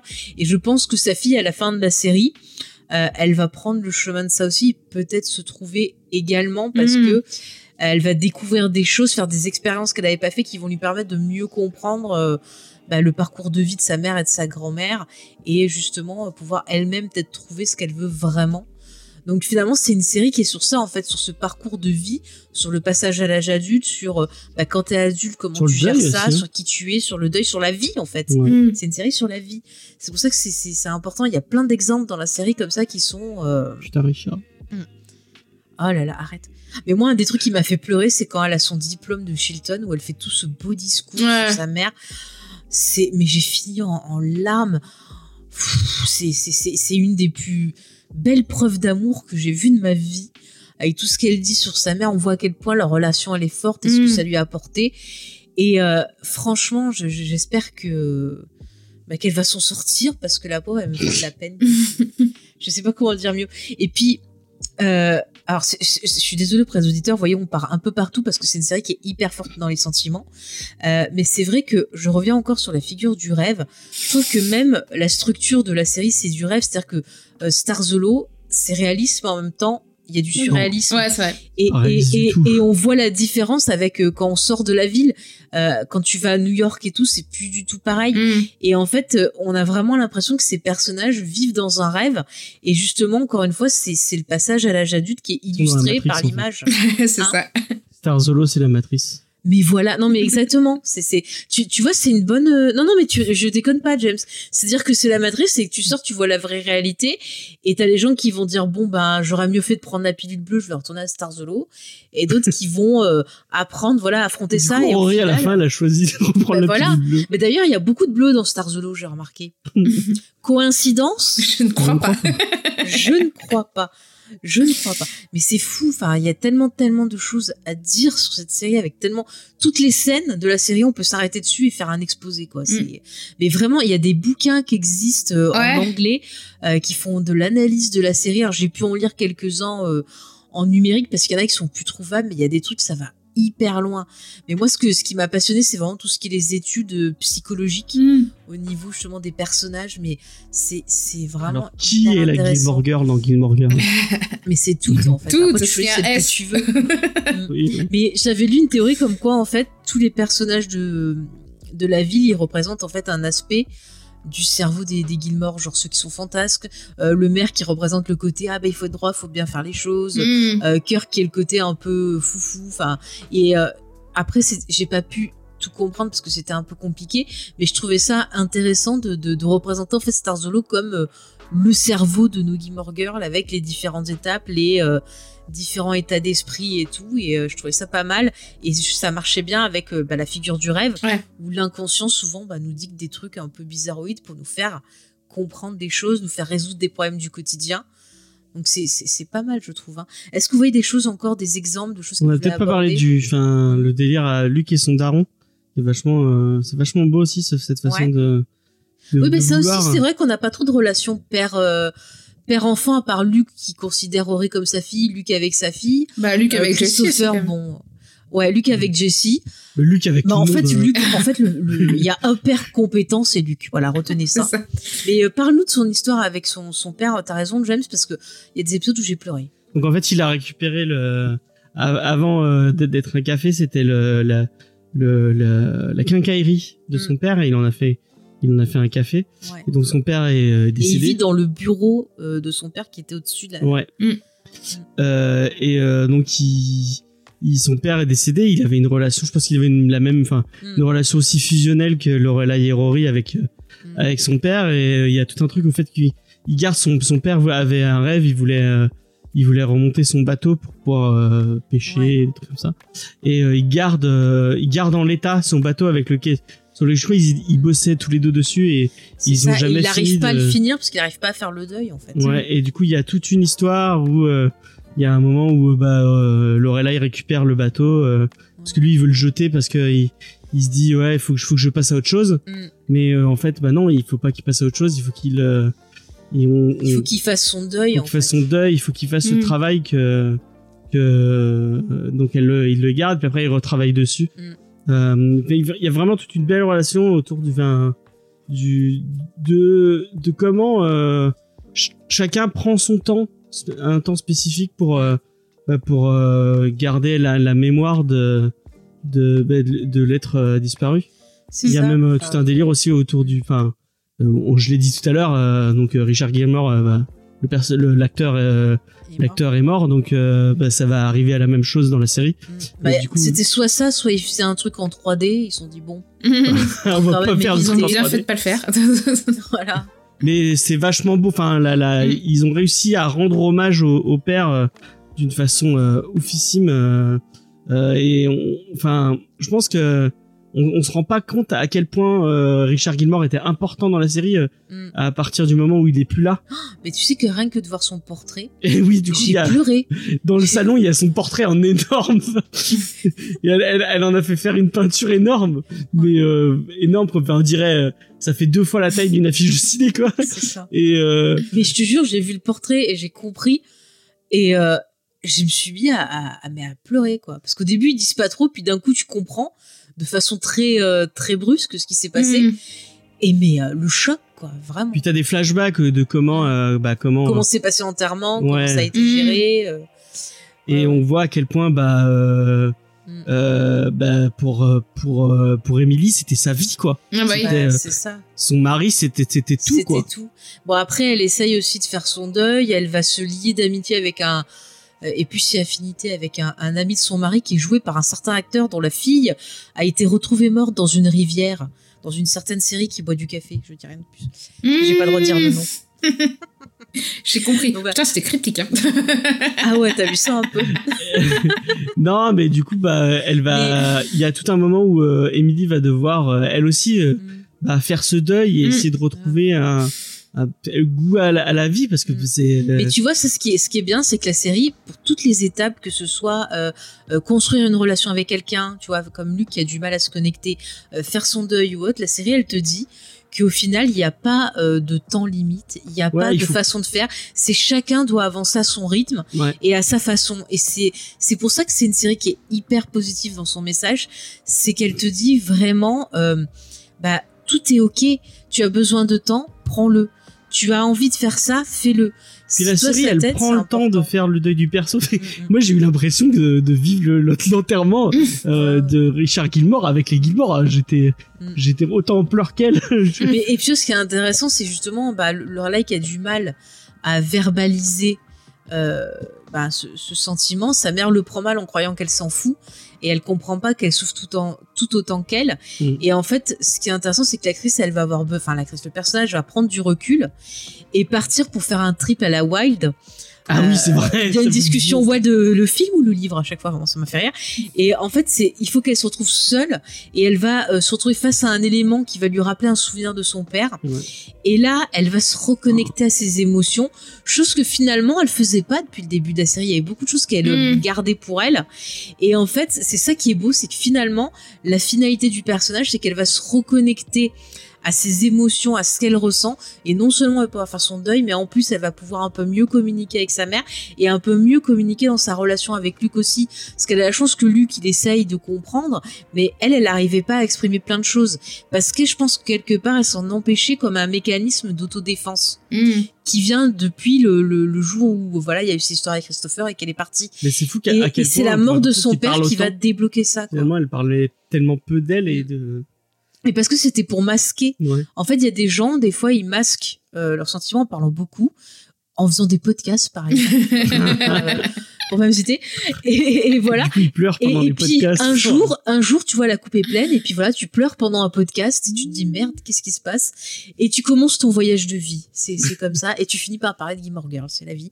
Mais mais c'est tu vois, c'est intéressant. Elle, il lui a fallu ben euh, euh, les 7 saisons plus euh, 10 ans, donc 17 ans pour euh, arriver un jour à euh, tout laisser sortir. Il a fallu ce choc de perdre bah justement cette figure qui était aussi importante pour elle de ce père en se disant bah, est-ce que finalement il avait euh, est-ce que finalement il était déçu de moi? Est-ce que finalement il m'aimait? Et elle va trouver sa réponse à un moment et elle va se rendre compte que oui il l'aimait et que voilà et ça va Bon, je, Ouais. je, je vais pleurer aussi et c'est vraiment hyper beau. Je sais qu'il y a des gens qui ont été déçus par sa dernière saison, mais moi j'ai beaucoup aimé. Moi la partie Rory parce que c'était peut-être pas. Ouais, moi, la partie. Rory m'a, saoulé, en vrai. Mm. Mais, euh, Mais le juste, reste, en euh, fait, tout ça, le finit, reste, euh, ça finit pile au moment où Rory, je commençais à re-apprécier. Et ça finit. Alors, j'avais envie de parler de la fin, mais ça m'embête pour, euh, pour Sophie. Euh, bon, on lui a déjà spoilé plein de trucs, mais bon, ça m'embête. La pauvre, on lui a, on lui a terminé. toute la, toute la suite de la série. On est plus après, ouais, rien, dit trois mots, euh, trois mots de la fin. Alors, en fait, la série se termine euh, par euh, Rory qui se tourne vers sa mère et qui lui dit Mum, I'm pre- pregnant. Je prononce super mal, donc maman, je suis enceinte. Mm. Et ça finit comme ça. Et c'était ce qu'avait toujours prévu donc euh, le- la créatrice. Et encore une fois, bah, ça montre ce côté cyclique de ces figures féminines quelque part, ce, ce cycle qui va recommencer et voir. euh, et tu vois, j'ai trop envie de voir en fait comment elle va être en tant que mère, ce qui va se passer, comment va être l'oreille en tant que, que grand-mère. Et c'est intéressant. Et il y aura aussi un, un, un côté bah, mère célibataire parce qu'en fait, on sait pas qui est le père de Ah. la série. C'est-à-dire que dans la série, tu vois, elle, elle a, elle a fait des choses avec Logan. Mm. Elle a couché avec quelqu'un déguisé en Chewbacca. Ok. Ah oui, c'est vrai. Et donc, c'est une de ces deux personnes qui est le père. Moi, je rajoute Jess parce qu'elle était toujours en contact avec Jess. Peut-être que... son, son petit ami, ah, mais il a paniqué avec lui, je crois. Non, non, parce qu'elles s'en foutaient. Donc voilà. Donc, mais moi, je mets Jess. En tout cas, Jess, il la surveille et tout. Et si c'est pas lui le père, je pense qu'il va être comme Luc et il va être le père d'adoption. Enfin, moi, je vois ce cycle qui va se reproduire et j'ai envie de voir comment euh, ce cycle va évoluer. Est-ce qu'elle va Ouais, je pense euh, mieux se débrouiller que sa mère? Est-ce qu'elle va faire d'autres pense. Ouais, je pense Bah, que si elle n'a pas été faite. on euh, On a bien eu dix ans plus tard. Pourquoi pas euh, encore dix ans plus tard Ça Ouais. peut être intéressant. Mais là, c'était dans le mood de Netflix qui récupérait des séries. Mm. C'est plus, le Netflix, ils sont plus trop dans ce mood-là maintenant. Ouais, ils sont dans le Ouais, mood de je des pense séries. qu'il y a eu un gros succès. euh. Ils sont dans le mood, on fait des créations Mais originales. moi, je on verrais fait bien une saison, un petit film ou C'est un truc comme ça. J'ai envie de savoir parce que le, le, le- la créatrice apparemment, elle a dit en interview quand c'est sorti qu'elle avait déjà prévu euh, ce qu'elle pourrait faire après et qu'elle avait prévu des trucs intéressants et elle avait prévu de refaire revenir Jess dans la série justement. Donc moi, je, je, pour ça. C'est juste pour Jess, quoi. bon, nous, on veut voir Jess, la série, on s'en fout. Voilà. euh, on s'en fout des Gilmore Girls. Non, mais je trouve que c'est plutôt pas mal de faire finir comme ça. Je préfère cette fin-là que la fin de la saison 7. Alors ça, je te la dirai pas, comme ça tu, tu la découvriras au moins. Oui. la fausse fin. Bon, qui était Ah oui, sympathique, la fin de la saison 7. Oh mais c'était trop... euh, ça me faisait penser un peu à la fin de Dr. Queen, tu vois. Enfin, euh, J'ai pas vu non plus la C'est- fin de Doctor Queen. ouais, voilà, bah, pour ceux qui ont vu, c'était trop... euh, bah, il manquait Bah, c'est quelque une- chose. c'est quand même une grande série euh, Mm.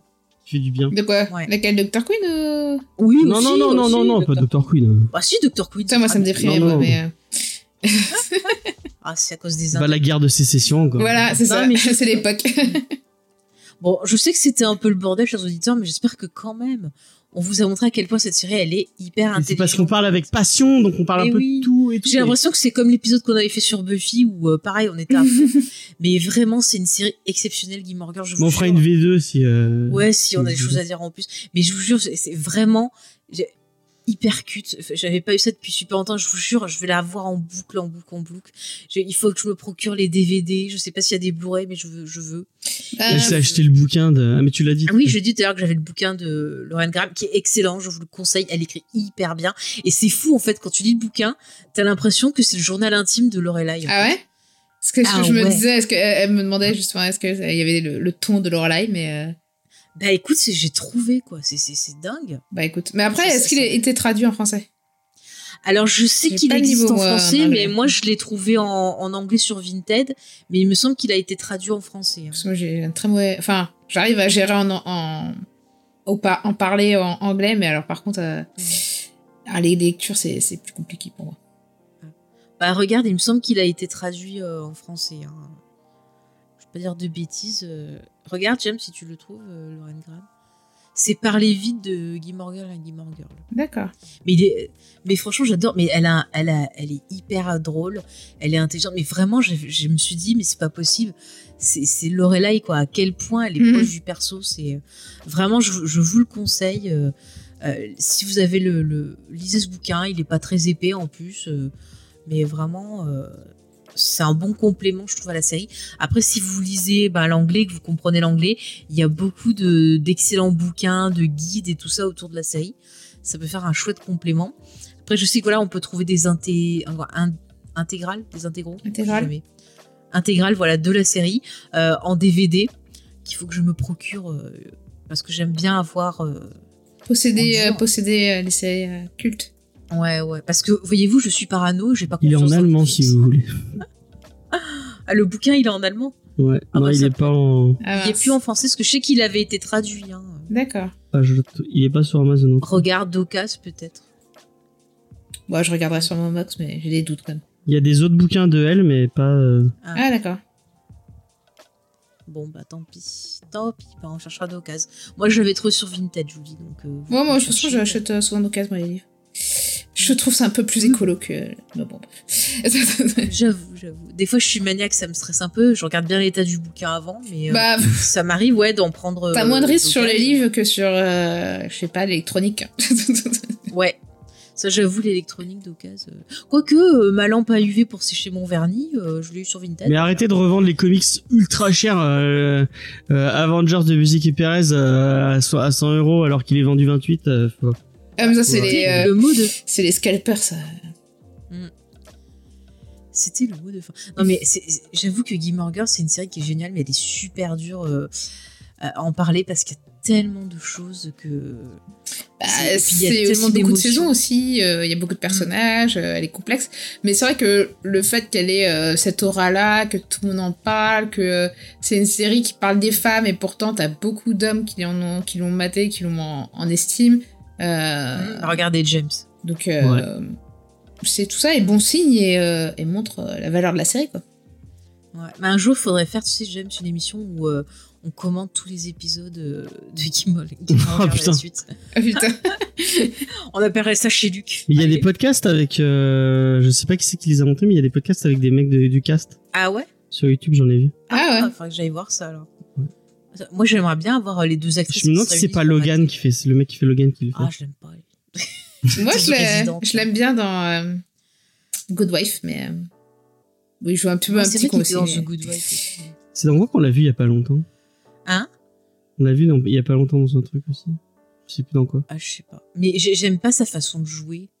Je trouve qu'il surjoue. Enfin, je sais pas, il y a un truc qui me dérange. côté petit con? cet acteur.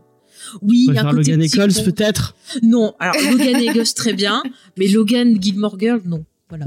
Moi je préfère. Logan de. Quitte à choisir, je préfère celui de Game Girl. Aïe, aïe, aïe. Est-ce que vous voulez dire un dernier mot de, de conclusion? Et après, on, on tirera nos révérences, parce que sinon, on va faire une émission de 5 heures et on va encore partir dans Bah regardez. Gilmore Girl. Ouais, regardez Ok. Girl, qui est en intégralité euh, sur Netflix. euh. sur Netflix. Tout à fait. Et regardez-le en VF, en VO, comme vous voulez, et venez en discuter avec nous par la suite. Euh, Moi, je confonds vos, toujours, vos euh, préférées. euh, Je confonds toujours euh, euh, Rory avec euh, Avec qui la meuf de, du mentaliste, mais c'est pas elle. Donc voilà. Mais c'est pas elle du tout. Elle la même tronche. Se ressemble pas.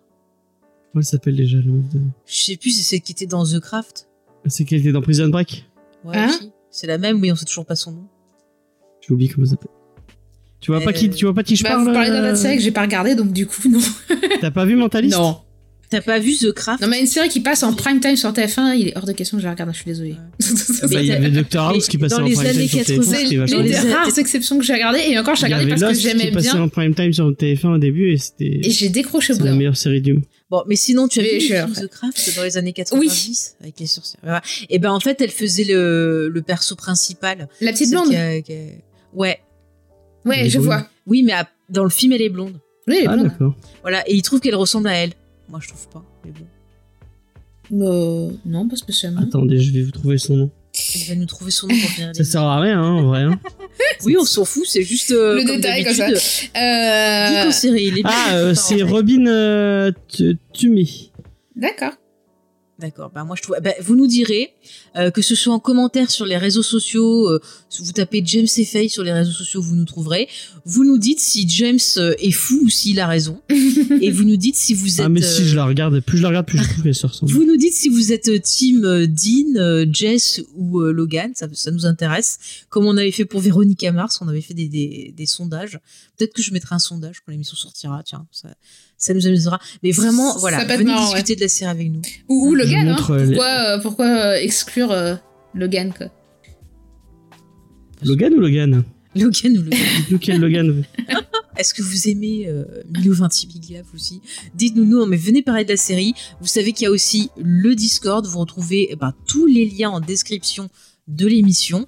Regardez bien euh, les descriptions parce que on aime bien les faire. Et si vous avez adoré Sophie, que vous avez envie de la réécouter, sachez qu'elle est dans On a supprimé les rushs. Mm. Euh, Qu'on fait euh, de façon euh, quand on pas peut. régulière du tout, mais euh, venez l'écouter.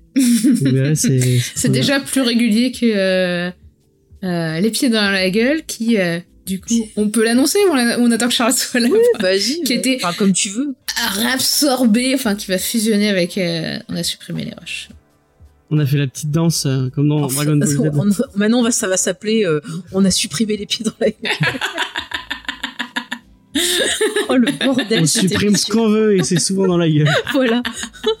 on aime bien supprimer. Euh, On aime bien supprimer des gueules.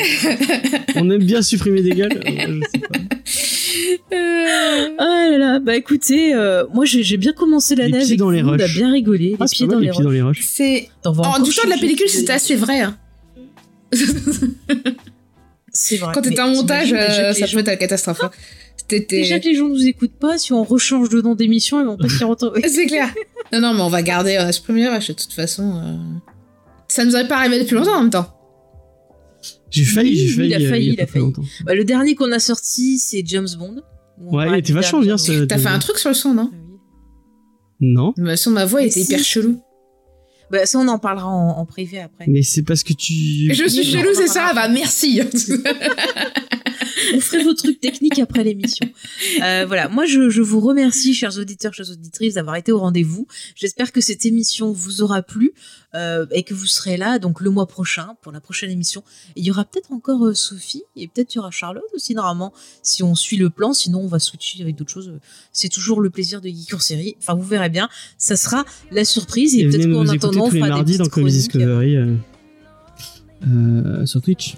Oui, aussi, là, par contre, c'est en live, tout à fait. Mhm. Et puis, il faudrait que je vois de reprendre un peu quand même la vision de The aussi. J'ai toujours pas eu le temps. J'espère que maintenant, je vais pouvoir Il y a la le voir. bouquin de Slasher qu'on doit faire en live aussi. Le... Aussi, on a plein de choses à vous proposer en 2022. Donc, restez connectés, suivez-nous bien. Et euh, je vous dis donc, euh, bah, rendez-vous le mois prochain. Et en attendant, bah, regardez plein de séries. Venez nous dire ce que vous regardez aussi, comme ça, vous voyez. Moi, je vous écoute. Et après, ça fait de très belles émissions où on part en live. Et regardez Dopsic. Voilà. Oui, qui a l'air sympa, effectivement. Allez, je vous dis à la prochaine fois. Ciao. Bye. Ciao